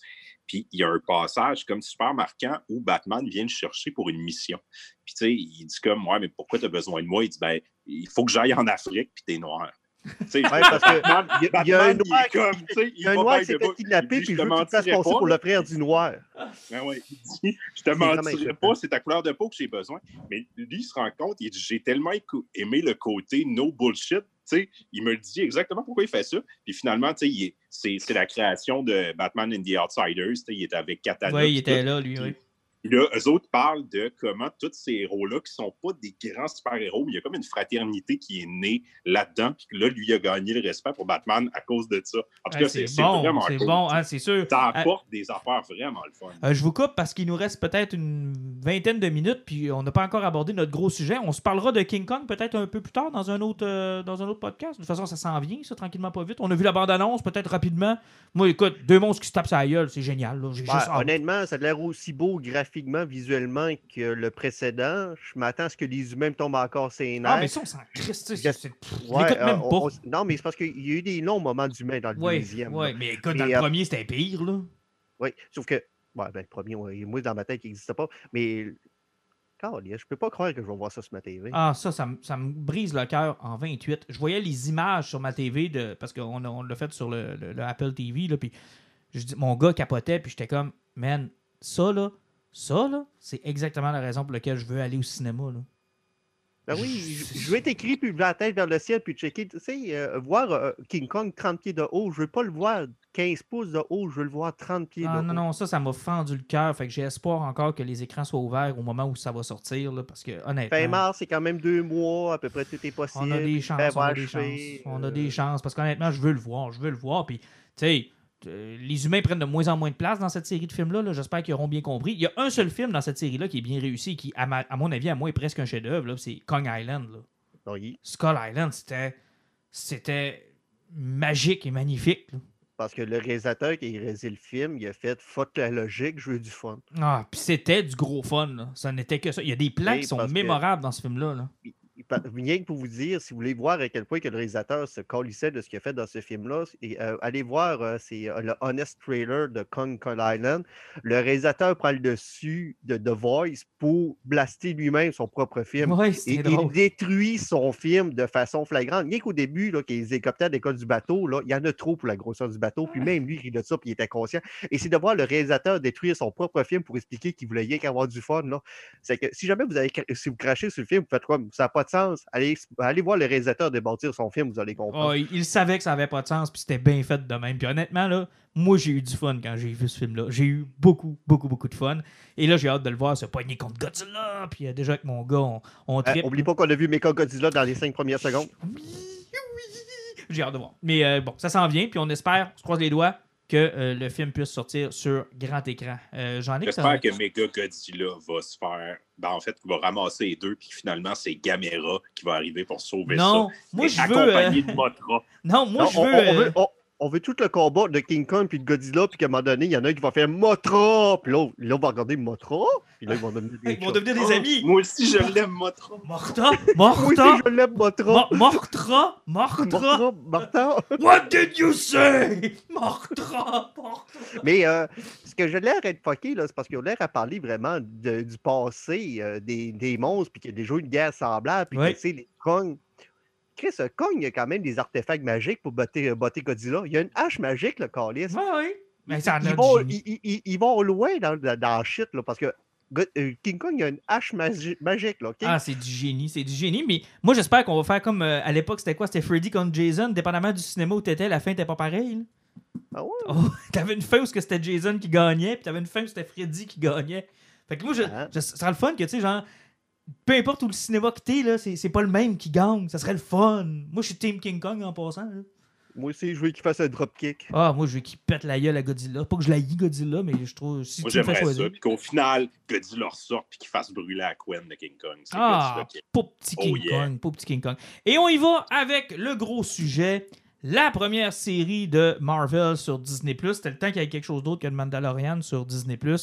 WandaVision, euh, c'était dans les séries qui ont été annoncées, la deuxième qui m'intéressait le moins après euh, Falcon. Euh, moi, Falcon, je, vais l'écouter pareil parce que je vais lui donner une chance, mais j'ai zéro intérêt pour cette série-là. Moi, c'était Loki que je voulais voir, que j'ai vraiment hâte de voir qu'est-ce que ça va donner. WandaVision, depuis le début, j'ai le feeling que c'est House of M. Fait que là, je me disais comment ça va être présenté. Finalement, c'est sorti. On est rendu au quatrième épisode. Devrait-on parler avant de parler de l'histoire du format, les gars? Parce que je pense que c'est ce qui euh, cause le plus de problèmes avec la série. Ben, WandaVision, ça va être un 9 émissions, c'est ça que tu m'avais dit. 9. euh, J'ai écouté les 4 épisodes en rafale hier soir. Honnêtement, euh, avant d'arriver au quatrième épisode qu'on va parler tantôt, là, puis avoir un petit peu de ce qui s'en allait, eh, sérieusement, les deux premiers épisodes, là, euh, pourquoi qu'il y en a eu deux? hein? C'est- je vais être le seul qui va défendre ça, là, mais moi j'ai vraiment apprécié les deux premiers épisodes. Le problème que j'ai, c'est justement l'attente qu'on a mis entre les trois épisodes, là, où ce que là les gens on a- ils ont, ils ont sûrement perdu du monde. là. Mais moi, tu sais, j'aimais beaucoup. J'étais un fan des Ma sorcière bien-aimée, L'île de Gilligan, euh, Jenny, euh, I Love Lucy. Tu sais, toutes ces vieilles séries américaines-là, je les écoutais quand j'étais jeune. Fouille-moi pourquoi. Euh, ça passait à Canal Famille dans le temps. Il avait comme décidé, de, vu que c'était en syndication puis que ça coûtait pas grand-chose, il est passé en rafale. Puis écoute, j'ai dû me taper genre une vingtaine de fois chaque. Puis c'était des séries que j'appréciais beaucoup. Puis mon père euh, aimait ça aussi. Fait qu'on écoutait ça ensemble. Fait que quand j'ai écouté les deux premiers épisodes de WandaVision, moi, j'étais pas en mode WandaVision. J'étais en mode Ah, cool. Comment ça serait filmé aujourd'hui si on ferait ce genre d'épisode-là? Puis je m'amusais à regarder les, les changements qu'ils ont eu dans le temps avec les sitcoms, puis comment ça s'est fait. Puis j'ai, j'ai eu beaucoup de plaisir à faire ça. Puis les seuls moments où je revenais dans WandaVision, c'est quand il y avait les petits éléments euh, qui sont expliqués dans le quatrième épisode là, de, de, weirdness, là, où on se rendait compte qu'il y avait de quoi qui marchait pas. L'hélicoptère, euh, quand au souper, elle m'a amené ça, ça buzz, euh, quand il y a une espèce d'apiculteur qui sort de l'égout. Quand il y avait ces moments-là, ça me rappelait que, ah oui, c'est vrai, j'écoute WandaVision. Mais j'étais vraiment concentré à regarder ce qu'il avait fait avec les deux sitcoms, puis surtout la performance d'Elizabeth Olsen puis Paul Bettany. J'étais comme. C'est peut-être. Je sais pas si. Tu sais, des fois, tu es dans une bonne disposition pour écouter quelque chose, puis c'était probablement mon cas, là. Parce que je vous écoute, puis j'écoute vos arguments, puis je suis pas capable de vous dire que vous avez tort. Mais. Ouais, tu tu- l'as dit en entrée de jeu, c'était quoi ton problème? C'est que tu n'as pas écouté WandaVision. Ben, c'est ça. J'ai eu du fun à écouter les deux épisodes pour ce qui était. Parce que le deuxième épisode, moi, comme je disais, la, la performance de Paul Pelani qui a fait son robot de, euh, sous sur- à cause qu'il y a de gomme poignée dans son engrenage, c'est absolument mauvais comme idée, c'était ridicule, mais la performance de Paul Pelani en, en tant qu'humour, c'était génial, mais ça ne servait à rien, puis ça ne portait à rien. Là. Puis, tu sais, j'écoutais ça, puis je me disais. Tu sais, à chaque fois qu'on avait les petits moments de weird, je me disais. Puis, je, je l'écoutais avec ma blonde. Ma blonde adore la série, puis on se disait tout. Je disais tout le temps, tu sais, Wanda, c'est une crise de folle, là. Puis, ils l'ont tellement raté, ce personnage-là, dans le MCU. Ils l'ont tellement amené pour l'amener. Puis là, c'est la première fois qu'on nous la présente pour ce qu'elle est, là. Elle est folle en tabarnak, là. Elle est folle, est forte en crise. Fait que ça donne un hostie de mauvais cocktail. Jean-Nic, vas-y là un peu. Ça a la qualité de ses défauts. Moi, je suis exactement le contraire de toi, Martin. Moi aussi, je les ai écoutés, les reruns de Ma sorcière bien-aimée, by the puis Denis la menace. Puis, tu sais, je veux dire, c'est clair, le choix qu'ils ont pris, c'est un choix esthétique. Puis j'ai hâte de voir ça va être un choix scénaristique éventuellement. Mais tu sais, on décolle, puis le show, c'est comme une parodie de show des années 50 dans le premier épisode, années 60, tro- deuxième épisode, années 70, on est dans les. euh, Three's Company, genre, puis la, Brady Bunch des années 70 dans le troisième. Genre, c'est c'est vraiment. Il y a un amour pour ces séries-là là, qui dégoûte. Euh, ben, en fait, qui dégouline dans la série. Si vous aimez ça, vous allez triper. Moi, c'est ça le problème. Tu sais, ma sorcière bien-aimée, je les écoutais famille quand j'étais jeune, mais j'aimais pas ça. Qu'est-ce que tu faisais, Déjà, ça me gossait. Je suis capable de reconnaître que c'est des très bons épisodes qui ont compris ce qui était drôle, mais je trouve pas que ça alimente le show. Je trouve que c'est. tu sais, En ce moment, c'est rien qu'ils ont fait un choix, ils ont fait Hey, on va rendre hommage à ça, puis on va écrire des épisodes, puis on va tisser notre trame narrative comme. C'est un. Tu sais, t'écoutes ça, là, puis t'as l'impression d'avoir écouté un épisode de Ma sorcière bien-aimée. Sauf qu'il y a un petit cinq minutes, là, que, ah, il y a quelque chose de uncanny, d'un peu bizarre. Puis il y, a- il y a du monde qui ont de l'air à dire, genre, ah, le monde qui aime pas ça, c'est parce qu'ils n'ont pas compris que Marvel sont comme next level, puis il y a quelque chose de plus gros. On le sait, Chris, qu'il y a quelque chose de plus gros. Là. Tu sais, je veux dire, c'est écrit dans le ciel. là. Un singe serait capable de comprendre qu'il y a quelque chose qui cloche là-dedans, puis c'est soit Wanda qui a décidé de créer ça, soit est manipulée par le mais Hydra qui a créé cette bulle-là. Je veux dire, c'est pas. Moi, le problème, c'est que ce choix-là d'une de, parodie des années 50, parodie des années 60, ça fonctionne, c'est drôle, mais ça apporte rien présentement à la série. Mais c'est parce que aussi, c'est parce que ce qui est con en plus, parce que tu sais, ben, Martin il parlait des petits twitch qu'on a, c'est parce qu'ils ont même encore poussé leur look encore plus long. Ouais. Tu sais, c'est parce qu'il faut vraiment checker tous les détails. Euh, je voyais nommer un des détails qui est assez flagrant, puis que c'est pas tout le monde qui le remarque. Euh, je pense que c'est quoi? C'est au début du deuxième épisode qu'elle sort dehors, puis qu'elle se rend compte que sa maison est rendue à deux étages? Oui. Tu sais, il y a plein de petits détails de même qui montrent que sa vision de sa vie se modifie avec son, besoin à elle. Ah, C'est même euh, pendant le souper dans le premier épisode où il y a quelqu'un qui fait comme, par une question, faire douter de sa réalité. Euh, Le gars, elle est-tu là? Elle étouffe, là. Ça prend du temps avant qu'elle, euh, qu'elle le ramène à la vie. Puis, tu sais, il y a surtout ce détail. Oui, les- l'esthétique était là, mais le gros problème, c'est avec l'épisode qui est à la semaine. C'est que la première semaine, il y a eu deux épisodes. Oui. Puis, sérieusement, ça, ça aurait dû être juste un épisode. Parce que tu arrives la semaine d'après, puis là, on tombe sur le troisième épisode où elle tombe enceinte de ses jumeaux, euh, qui est un élément qui était très important dans Silver Age euh, des, euh, des Avengers, puis qui ont mené à Avengers Disassemble, qu'on va parler tantôt. L'épisode de son accouchement, oui, c'est un élément qui est important au niveau de sa crise existentielle puis de sa folie. Sauf que ça vient tellement jurer avec les deux premiers parce que il y a eu l'évolution du sépia à aller vers la couleur, puis ce changement de décennie, où ce que là, elle a décidé qu'elle avait besoin des enfants, sauf que pendant tout ce que ça se passe, on a trois épisodes où ce qu'on sait qu'elle est dans son univers virtuel, qu'on commence à nous montrer de plus en plus de in qu'il y a du monde là-dedans qui sont au courant. Parce qu'à partir de la troisième épisode, on voit que Monica Rambeau s'est pointée là-dedans. Euh, pour les gens qui n'avaient pas lu de nouvelles dans la dernière année, puis ils n'avaient pas allumé que c'est Monica Rambeau qui était, qui était dans le troisième épisode, ben, euh, vous, l'avez vous allez allumer au quatrième épisode. C'est que c'est pourquoi, pourquoi c'est si long que ça, puis pourquoi, d'une certaine façon, vu qu'on le sait déjà, il n'a pas mélangé les éléments du soir du quatrième épisode à travers les épisodes? Non, plutôt que de faire un Parce que dans le fond, le problème du quatrième épisode, c'est que euh, on prend le temps de nous expliquer ce qu'on avait deviné, dans le fond. Puis on nous le image. Les glitches que les trois premiers épisodes, ben, ils nous les montrent à travers, le, à travers le quatrième épisode. Ça fait que pourquoi ils n'ont pas fait ça de façon conjointe ou tout simplement, euh, la première semaine, les deux premiers épisodes, ça aurait pu être euh, un épisode en noir et blanc, l'accouchement, puis la semaine d'après, ben, ils nous présentent le soir. Moi, honnêtement, euh, le, le, gros problème que j'ai des quatre épisodes qu'on a là, c'est que c'est deux épisodes de une heure que ça aurait pris un peu ce que tu viens de dire, dans le fond. Même peut-être un peu plus compacté. Parce qu'effectivement, à la semaine comme ça, tu as peut-être perdu du monde. Mais, ben, mais le quatrième épisode. Deuxième, deuxième semaine, là, ça aurait pris l'univers réel qu'on a eu dans le quatrième épisode d'hier pour rattraper le monde. Parce que sinon. Euh, mais le quatrième épisode, moi, j'ai. En tout cas. C'est peut-être moi qui étais fatigué quand je l'ai écouté hier soir avec ma conjointe, mais moi j'ai vraiment eu du fun. J'ai fait comme wow, la façon qu'ils ont raccordé tout. Là. l'épisode où, pour sauver de l'argent, on va chercher tous les has de nos films précédents. on a remis tout le monde qu'on a vu dans les autres films. Puis, je trouve ça drôle, le monde font comme c'est tellement hot Marvel, tu sais. Même dans une série télé, ils repluguent tous les personnages des autres films. OK, tu sais, la fille de Thor, puis il était quoi, lui? Le, le, le FBI dans End of the Wasp. Dans End of the Wasp. Dans, dans, Ant-Man, c'est le gars qui voulait devenir Chuck. Ouais, c'est ça. Tu sais, je veux dire. Ah, mais tu sais, on va un peu, là.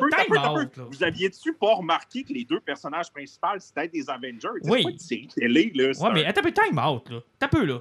Tu sais, je veux dire, vous êtes quand même ceux qui tripaient sur le Arrowverse, qui est probablement les séries télé les plus cheap au monde, là.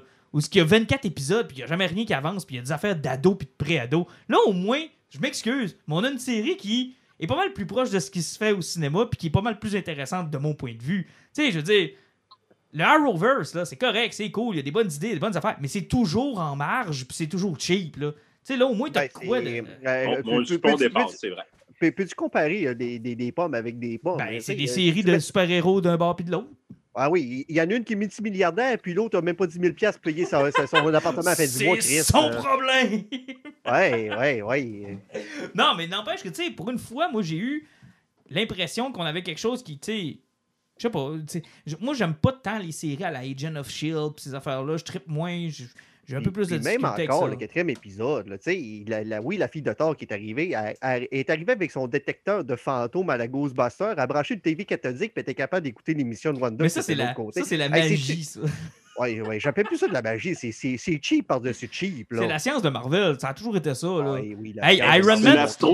Hey, qui arrive avec sa, peu, là. Les amis, les amis, c'est quand même moins pire qu'Iron Man qui craque le voyage dans le temps en une demi-scène.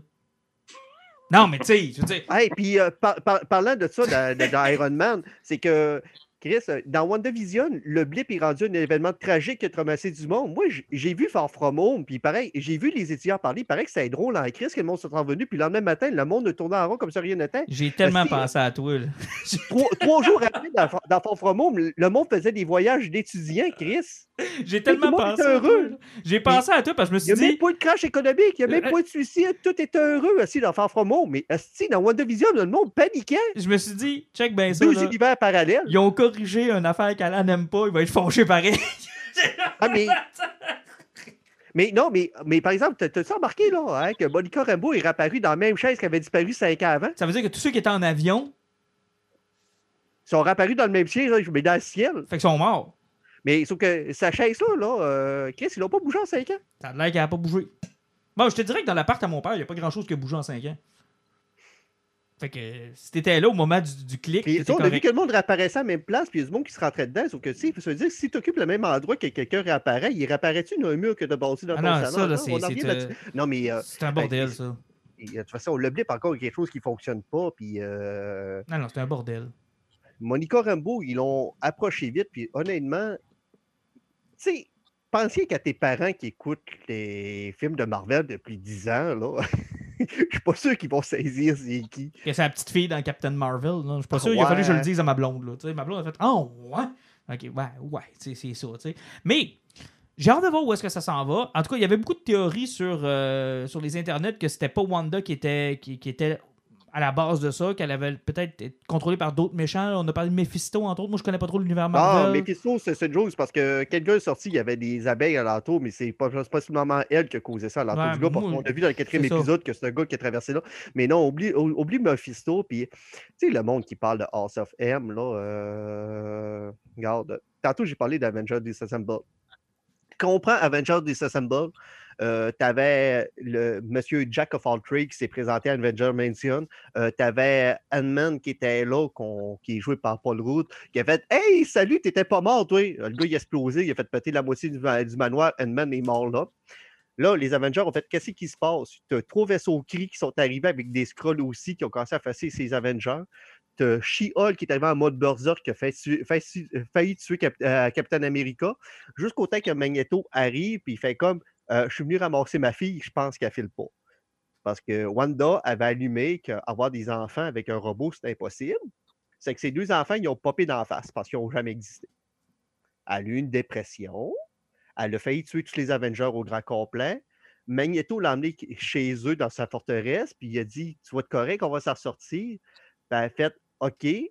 Puis a donné le monde parfait à son père, donc il a créé House of M, où ce que c'est un univers où ce que les mutants régnaient sur Terre et à peu près tous les mutants avaient ce qu'ils voulaient.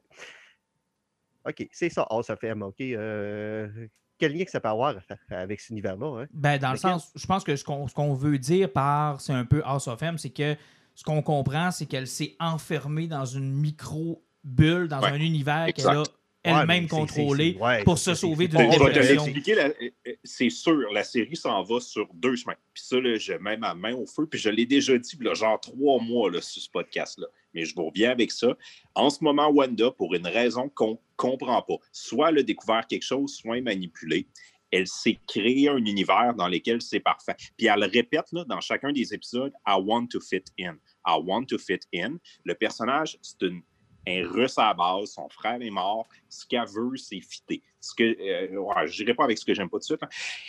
Ce qui va arriver, ils vont découvrir qu'elle s'est créée cette bulle-là, elle s'est créée ce monde-là, elle a ses enfants, elle va les perdre, ils vont disparaître comme dans Annihilation que, que j'ai pas lu ou House of M. Elle va péter une coche, puis elle va devenir la méchante pour la prochaine phase ou ça va se régler, mais elle va ouvrir la porte à ce qui va devenir Ben, les prochains problèmes dans le MCU. Mais c'est Doctor Strange. C'est Doctor Strange de, euh, Multiverse, de ma- Multiverse of va- Madness. Ce qui va arriver dans les prochains épisodes, je ne sais pas si ça va être causé par quoi, là, mais ils vont réussir à comme rentrer dans la ville, à briller. Parce que c'est simple, là, à la fin du deuxième épisode, on le voit, le gars sort des- du trou d'égout, le, le gars qu'ils ont envoyé, elle le check, puis Vision le regarde, puis il fait comme c'est qui, puis Wanda a dit non.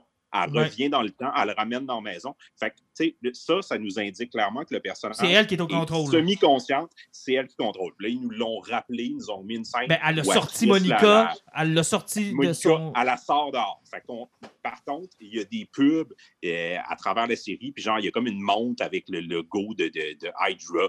Fait que, tu sais, ils veulent nous montrer qu'il y a quelque chose de sombre. Fait qu'elle est peut-être contrôlée. Ça, euh, c'est pas encore clair. Mais une chose est sûre, là, la finale de cette série-là, ça s'en va sur Wanda est contrôlée ou non. Elle va péter toute qu'une coche parce que les deux enfants vont disparaître. Les amis qu'elle s'est faits dans cet univers-là vont disparaître. Elle ne fitera plus. Elle va se faire rappeler que son frère est mort, tué par Ultron. Elle va devoir dealer avec le monde réel, avec Thanos. qui Est-ce est que, ça, arrivé. est-ce que ça peut être la porte d'entrée des mutants puis de tout ce qu'ils ont acquis Non. chez Tony F? Moi, Absolument pas. je- peut-être. Parce que, de un, déjà qu'ils ont tweaké ses pouvoirs pour la quatrième fois, et puis elle est apparue dans trois films, là, c'est assez euh, particulier, ça. Ils n'ont jamais, été- ils ont jamais fait un très, très, très gros euh, statut.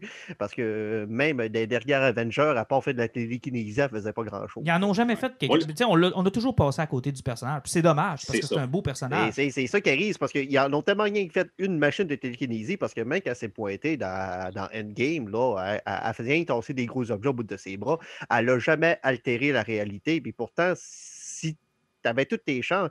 Elle aurait pu pogner une armée de Thanos qui avançait vers elle puis transformait en papillon. Ça aurait montré qu'elle avait un pouvoir d'altération, puis ça aurait mieux, ça aurait été plus cohérent avec le fait qu'elle s'est créé un univers. C'est capable de transformer un extraterrestre en papillon, ça se peut qu'elle est capable de se créer une ville. Mais je pense que, Jean-Nic, vous avez tous les deux des, bonnes, des bons éléments, puis je pense que ça va, ça va finir avec Doctor Strange. Je pense qu'il va être là.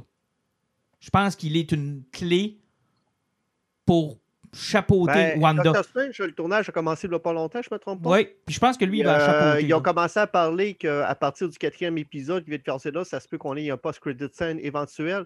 J'ai l'impression que oui, ça- il y a des fortes chances qu'il y, ait- qu'il y ait une séquence de Doctor Strange qui a été Hey. tournée en post-credit. on, on se le cachera pas, là, c'est pas le prochain film de Marvel. Sais, C'est pas Black Widow qui va mettre les fondations Non. de, de- de ce qui va se passer dans. Moi, je suis convaincu que c'est cette série-là. Ils le font un petit peu maladroitement, mais ça va être la Euh, porte Black. Widow, Puis- euh, qu'est-ce qu'il va apporter? C'est possiblement le lien d'Hydra. Ah, peut-être. Ça, ça aurait du sens. Mais moi, je suis sûr, là, cette série-là, parce que pensez-y, ce qu'on a vu de l'univers de Marvel dans les 15 dernières années, là, ça s'est conclu par un gros extraterrestre qui a ramassé des pierres avec lesquelles tu peux voyager dans le temps, tu peux altérer la réalité. Ça a été un combat épique, où ils sont revenus dans le temps et ils l'ont pété. Hey, t'as peu, là. On fait quoi next step? Il faut que ce soit quelque chose de gros. Fait que cette série-là commence. Puis, tu sais, je pense que c'est pour ça qu'ils vont comme Loki. Puis, euh, Ils, ils vont arriver, la, la fin, tu sais, Wanda va genre séparer l'univers.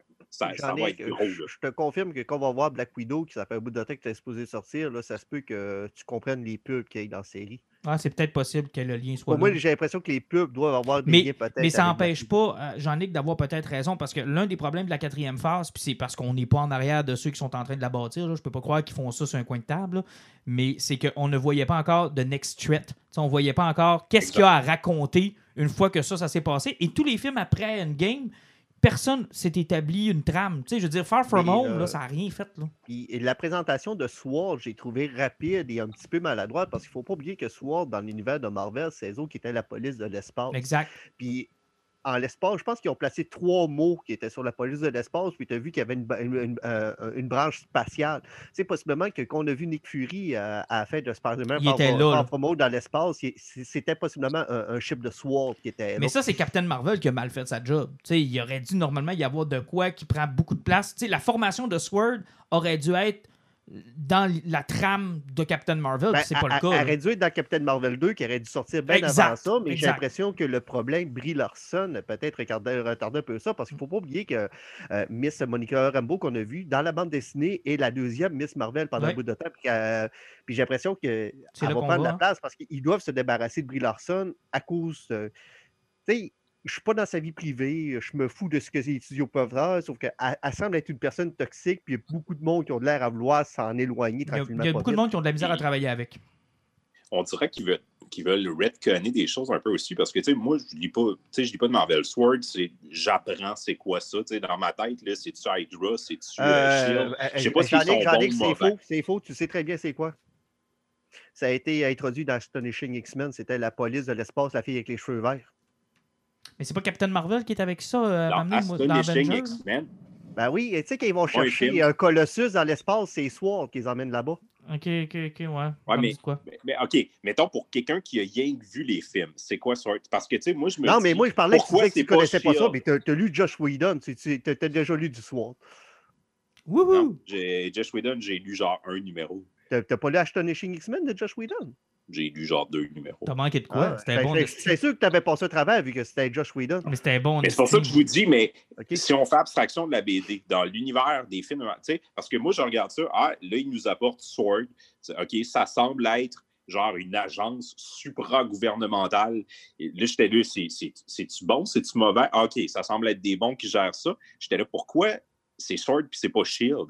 Il me semble que, genre, dans la série, ce qu'ils sont en train de faire, là, je verrais Shield à- à être autour de ça. que j'ai raté dans les films ou dans l'univers de Surtout que tu as de l'air à voir que Monica Rambeau a passé à peu près toute sa vie dans le soir. Ça fait que c'est une, c'est une organisation qui était conjointe avec Shield, mais qu'on n'a jamais entendu C'est parler. ça. Il était là tout le long euh, de la run jusqu'à Thanos. Il était là. C'est ce que je comprends. Ce qui aurait pu faire plus de logique, c'est quand Shield s'effronte dans Winter Soldier, que Sword prenne la place ou que soit plus gros un peu. Mais tu sais, ça, on l'a pas vu. Là. Rien nous. Tu sais, on on n'a pas. C'est deal with it. Sword est là, deal with it. Fait que c'est un peu spécial. Il nous le présente c'est vite.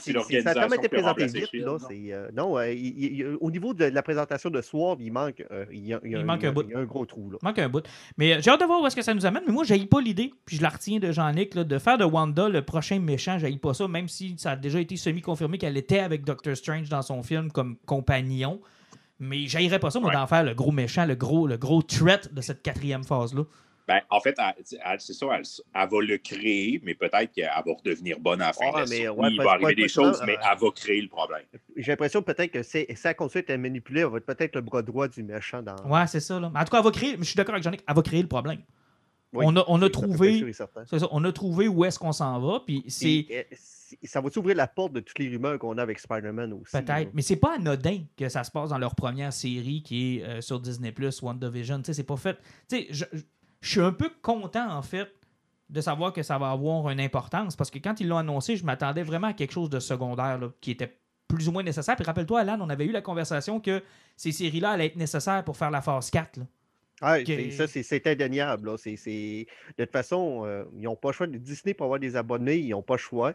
Euh, c'est des raisons marketing que je pense que HBO Max ont réussi à prouver que ça fonctionnait parce que même avec Wonder Woman 84, qu'on riait de leur façon de marketing, oui, le film n'a pas fait une scène au cinéma, il n'a pas fait une scène en location un peu partout dans le monde, sauf qu'aux États-Unis, ils ont quand même doublé leur nombre d'abonnements. Ouais, ce qui est quand même le nerf de la guerre. Hey, euh, messieurs, on a fait le tour. Pas de poison cette semaine? Ah, ben oui, c'est vrai. Hey, je finis ça avec. Alan, Alan, une chance que tu es là. Et euh, je vais commencer parce que le mien va être très rapide, OK? Euh, en fait, moi, je vous invite à lire le.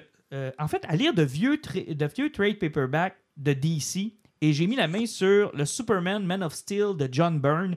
J'avais déjà les deux TP chez nous, mais j'ai décidé de caler les gros hardcovers qui sont en trois volumes. Il y en a un qui est sorti cette semaine, puis il y en a un autre qui sort au mois de juin. Le premier était sorti à l'automne passé. Puis j'ai eu tellement eu du plaisir à retomber là-dedans, là, du vieux Superman des années 80. Et le plaisir que j'ai eu, là, Alan, c'est- te souviens-tu quand on a, eu, on a jasé du Superman de Bendis, on, on- on disait, ce qu'on trouvait cool, c'était que, tu sais, il y avait une conversation, il allait sauver un chat, il revenait, il y avait une conversation, oups, là, il allait faire autre chose, là, il revenait. Tu sais, il y avait un petit côté terre à terre à Superman Oui. qu'on avait perdu avec le temps. Mais ce côté-là, c'est John Byrne. C'était ça le Superman de John Byrne. C'était le Clark Kent qui travaillait le jour, qui était qui allait faire un reportage avec Lois Lane, puis là, whoop, il y avait quelque chose qui se passait, il allait se changer dans la cabine téléphonique, puis il allait, il allait se battre. Euh, Lex Luthor, qui était euh, l'espèce de gros homme d'affaires criminel, qui cherchait toujours un moyen de faire... Tu sais, il y a une simplicité à cette écriture-là, et à ce TP-là, et à ce personnage-là, à ce moment précis-là de l'histoire de DC, qui est du bonbon. Moi, à moi, là, c'est le Golden Age de Superman pour moi. Tu sais, c'est, c'est une histoire qui se tient, c'est une trame narrative qui est continuelle, c'est l'introduction de plein de concepts, de plein de personnages. Darkseid, euh, Batman est là-dedans, euh, tous les, métallos. Puis c'est vraiment le fun. C'est des beaux volumes. Honnêtement, les volumes sont vraiment beaux. Ils sont pas très chers. Euh, puis là, ça m'a donné le goût de me pogner Wonder Woman de George Perez. Puis avec mon Batman Year One, ben, je commence à avoir pas mal tout le. Quand ça a redécollé après le Crisis. Puis c'était une belle période. Fait que je me suis, je me suis gâté. Et j'ai eu beaucoup de plaisir à lire le, le Superman de John Byrne. Alors voilà pour mon poison. Si vous avez l'occasion de mettre la main là-dessus, ça vaut la peine. Messieurs, je sais pas qui veut commencer. Euh, je vais y aller. Oui. Euh, moi, ça va être très simple. Moi, c'est assez cave. Euh, dans le temps des fêtes, je m'étais ramassé pour le plaisir de jouer à un jeu de combat, Mortal Kombat 11 sur ma Xbox. Euh, ça faisait longtemps que je n'avais pas joué à un jeu de Mortal Kombat. Dans un, je suis pourri dans à les types de contrôle des jeux Warner de Mortal Kombat. Même dans, le, dans Injustice, le jeu d'ici, j'étais pourri, mais pourri. Mais j'ai décidé de m'asseoir puis de faire le mode histoire. Et honnêtement, j'ai eu de la misère à arrêter de jouer. Euh, vu que j'étais pas bon, il a fallu que je mette le jeu à very easy pour passer les combats parce que les combats m'intéressaient pas. Mais honnêtement, entre chaque combat, les cinématiques sont tellement longues qu'il faut que tu touches ta manette parce que le screensaver embarque sur ta console. L'écran, le noircir pour se faire. Sérieusement, des fois, il y a de 10 à 15 minutes d'animation et d'histoire entre chaque combat. C'est bon? En somme, là. Ça n'a pas de sens comme ben, c'est malade. J'avais l'impression d'écouter le meilleur film de Mortal Kombat que j'ai pas vu de ma vie. Tu sais, c'est une franchise que j'avais suivi jusqu'au cinquième jeu à peu près à mon temps. Que j'ai un background qui permettait de comprendre un peu ce qui se passait. Puis il- nous ramène des éléments du passé, puis il nous explique tout ça. Mais ah, sérieusement, c'était tellement malade. Il ramène une déesse Chronica qui est à la tête de tout. Finalement, elle merge les deux époques de l'époque de Mortal Kombat 1 à 3 avec l'époque de Mortal Kombat 11. C'est que tu as les anciens héros avec les, les plus vieux héros qui se croisent là-dedans. Il y a des combats qui sont épiques. Les, les tu, tu joues-tu avec genre la, la fille de Sonia puis John Cage? Ouais, ben t'as- oui, effectivement, tu as Cassie qui est là-dedans. Sauf que tu joues avec ça, tu joues avec un, un Johnny Cage qui est jeune, qui est une espèce de fanat, mais sa, sa- sa version de 50 ans qui est rendu un militaire ultra sérieux. Mais l'histoire est tellement brillante, c'est tellement bien apporté. Les séquences de combat des cinématiques sont, sont incroyables. Sérieusement, je regardais ça, puis j'avais du fun. Euh, Je peux jouer du 2h30 en ligne à checker ça parce que honnêtement, il doit y avoir 10 heures de cinématique.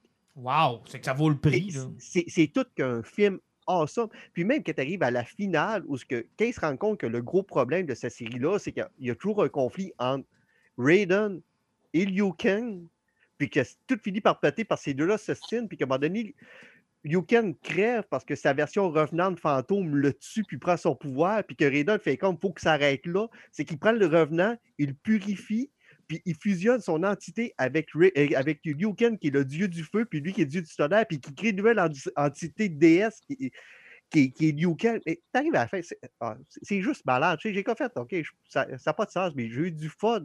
J'ai passé euh, une semaine à checker des cinématiques de Mortal Kombat puis triper comme un marogol. Il faudra que je me pogne le 10 puis que je pogne l'histoire de ce qui se passait avant. Mais Mortal Kombat 11, là, mettez ça à easy, là, pesez toujours sur le même piton pour tuer les ennemis, là, puis checker les cinématiques. Ça, ça vaut tout l'argent que vous avez Hey, dépensé tu me donnes le goût, honnêtement. Ben, sérieusement, voyez sur YouTube et écoute 10 heures de Mortal Ben, Kombat ça, 11 c'est en cinématique, puis tu vas avoir un fun fou. Hey, c'est c'est bon, là, mais c'est bon, puis les combats sont malades, là. Hey, cool. Je, je confirme, là, je l'avais fait avec euh, un de mes chums pré-pandémie. Quand il est sorti, on avait fait quelque chose que, qui ne se voit plus aujourd'hui. On l'avait loué. Eh boy! Chris, c'est en 1988, ça? Ou, euh, Non, en fait, on ne l'avait pas loué. Il l'a genre acheté des One puis il l'a revendu deux semaines après. Mais ah, L'équivalent de louer le- pour 2020. Le samedi de la semaine où il est sorti, j'étais arrivé genre à 7 h le matin chez eux, et on se prêtait à manette entre les combats, puis sinon, on écoutait l'histoire. J'en ai fait genre le trois quarts, puis j'ai capoté ben raide. là. Je suis aussi enthousiasmé qu'Alan. là. Genre, c'était genre, c'est beaucoup trop bon, puis beaucoup trop drôle, puis le fun pour la ligue. là. Nice! Hey, je m'attendais pas à ça, sérieusement. Moi, j'avais cassé le mode d'histoire, faisait comme je vais casser. Les cinématiques ont cassé, j'ai fait, OK, je suis comme plus capable d'arrêter, là. Non, ben, ouais, c'est c'est possiblement la meilleure chose que j'ai écoutée des huit derniers mois, là. Wow! C'est- c'est- c'est beau, je vais te- j'en ai que tu nous termines ça? Moi, je vais vous parler, je vais, je vais y aller euh, cette semaine, je vais, je vais y aller de contre-cœur, je vais faire un seul poison. Et ce sera Si pas Jeff Lemire? Lemire, euh, je ferme la conversation là. Non, en fait, je vais vous parler d'une BD chez Image Comics qui s'appelle. Plutona. Comment? C'est un- Plutona. C'est un cinq numéros. C'est euh, en fait, c'est dessiné par Amy Lennox et créé par euh, Jody Belair. C'est cinq jeunes adolescents qui découvrent après l'école, dans le bois à côté de l'école, le cadavre du plus grand super-héros de leur univers, qui est Plutona. Qui est un- elle ressemble un peu à Supergirl, si vous voulez. C'est Stand By. Me qui rencontre euh, Superman? Exactement. Puis à travers, ben, c'est carrément ça. Mais, puis tu sais, à travers ces jeunes-là, tu sais, t'en as une qui a un problème de poids, qui est insécure. De celui que son père est alcoolique, pas de job, qui est le bum à l'école. Celui qui capote ses super-héros, puis qui tient un journal de tout ce qui se passe pour essayer de découvrir, tu sais, ils sont où, ils font quoi. Puis on suit, à chaque fin de numéro, on a un deux pages sur Plutona, c'est quoi sa vie. C'est une serveuse monoparentale qui a une fille, puis elle essaye de s'occuper d'elle, mais en même temps, il faut qu'elle prenne son alter ego pour essayer de sauver la ville. C'est vraiment génial, c'est bourré de cœur, ça, ça se lit de rien. Un, beau cinq numéros, puis ça me rappelle pourquoi chez Image Comics, les, vrais créateurs, dans le fond, ils ont l'opportunité de créer ce qu'ils veulent. C'est très, très drôle parce que celle qui, qui colore, dans le fond, ces numéros-là, Jodie Belair, c'est elle, à cette heure, qui écrit les Buffy chez Boo. Fait Ok. que dans le fond, c'est comme un endroit où a commencé. Puis là, ben, vous avez remarqué peut-être que j'ai parlé de la, celle qui dessine puis celle qui C'est colore. Jeff Lemire qui l'a écrit, je suis sûr et certain, je suis allé voir. C'est Jeff Lemire qui a écrit, qui a écrit la bande dessinée. voyez j'en pas ai- la face de Martin. Ta vie est pas plate un peu de même. à être- Tu sais, c'est unilatéral. Là. Chris, ça va faire au-dessus d'un an que tu es dans le podcast avec nous autres. Puis t'as- en- au-dessus d'un an, tu n'as rien lu d'autre, man. Tu sais que dans la vie, là, il y a, il y a un monde de possibilités. Là, hein. Tu sais, je- c'est pas parce qu'on reste au lac Saint-Jean qu'on est obligé de manger des bleuets matin, midi, soir. On peut manger d'autres fruits aussi. Je suis tellement tanné, là. C'est moi qui avais des œillères, Alan. Hein? C'est c'est moi, c'était moi le problème dans ce podcast-là au début. Là. Oui, toi, tu avais des œillères. Lui, il est juste cave. tu sais, euh. il est comme Homer Simpson qui est fait avec sa tête dans le, coin, dans, le- dans le côté du gars. Qu'est-ce que tu fais, gars, Simpson? J'aime tellement les gars, là. J'avais apporté Fente Bukowski, qui est une BD là, d'à peu près 1000 pages que j'ai lu cette semaine aussi, que j'ai adoré. Puis à la dernière minute, j'ai changé. Puis J'ai dit non, non, faut que je leur parle de Pitona que j'ai lu hier soir. Gars, Je suis tellement tanné. Je suis tellement tanné. Merci beaucoup, Jean-Nic. On lira pas ça avec attention. Et euh, on Et euh, Oui? chez Image Comics, je conseille à dire, suivez ça dans une couple de mois. Le, le TP va être disponible, crossover de, de Oui, oui, oui, il faut que je voie Ça ça. va Oui, être un gros must que tout le monde va devoir se ramasser. Oui. J'ai trois numéros de lui jusqu'à maintenant, puis j'ai l'impression que ça va être quelque chose qui, qui risque de marquer un petit peu à BD. Vraiment hâte de voir ça, effectivement. Hey, messieurs, on se voit dans deux semaines. On se voit dans deux semaines.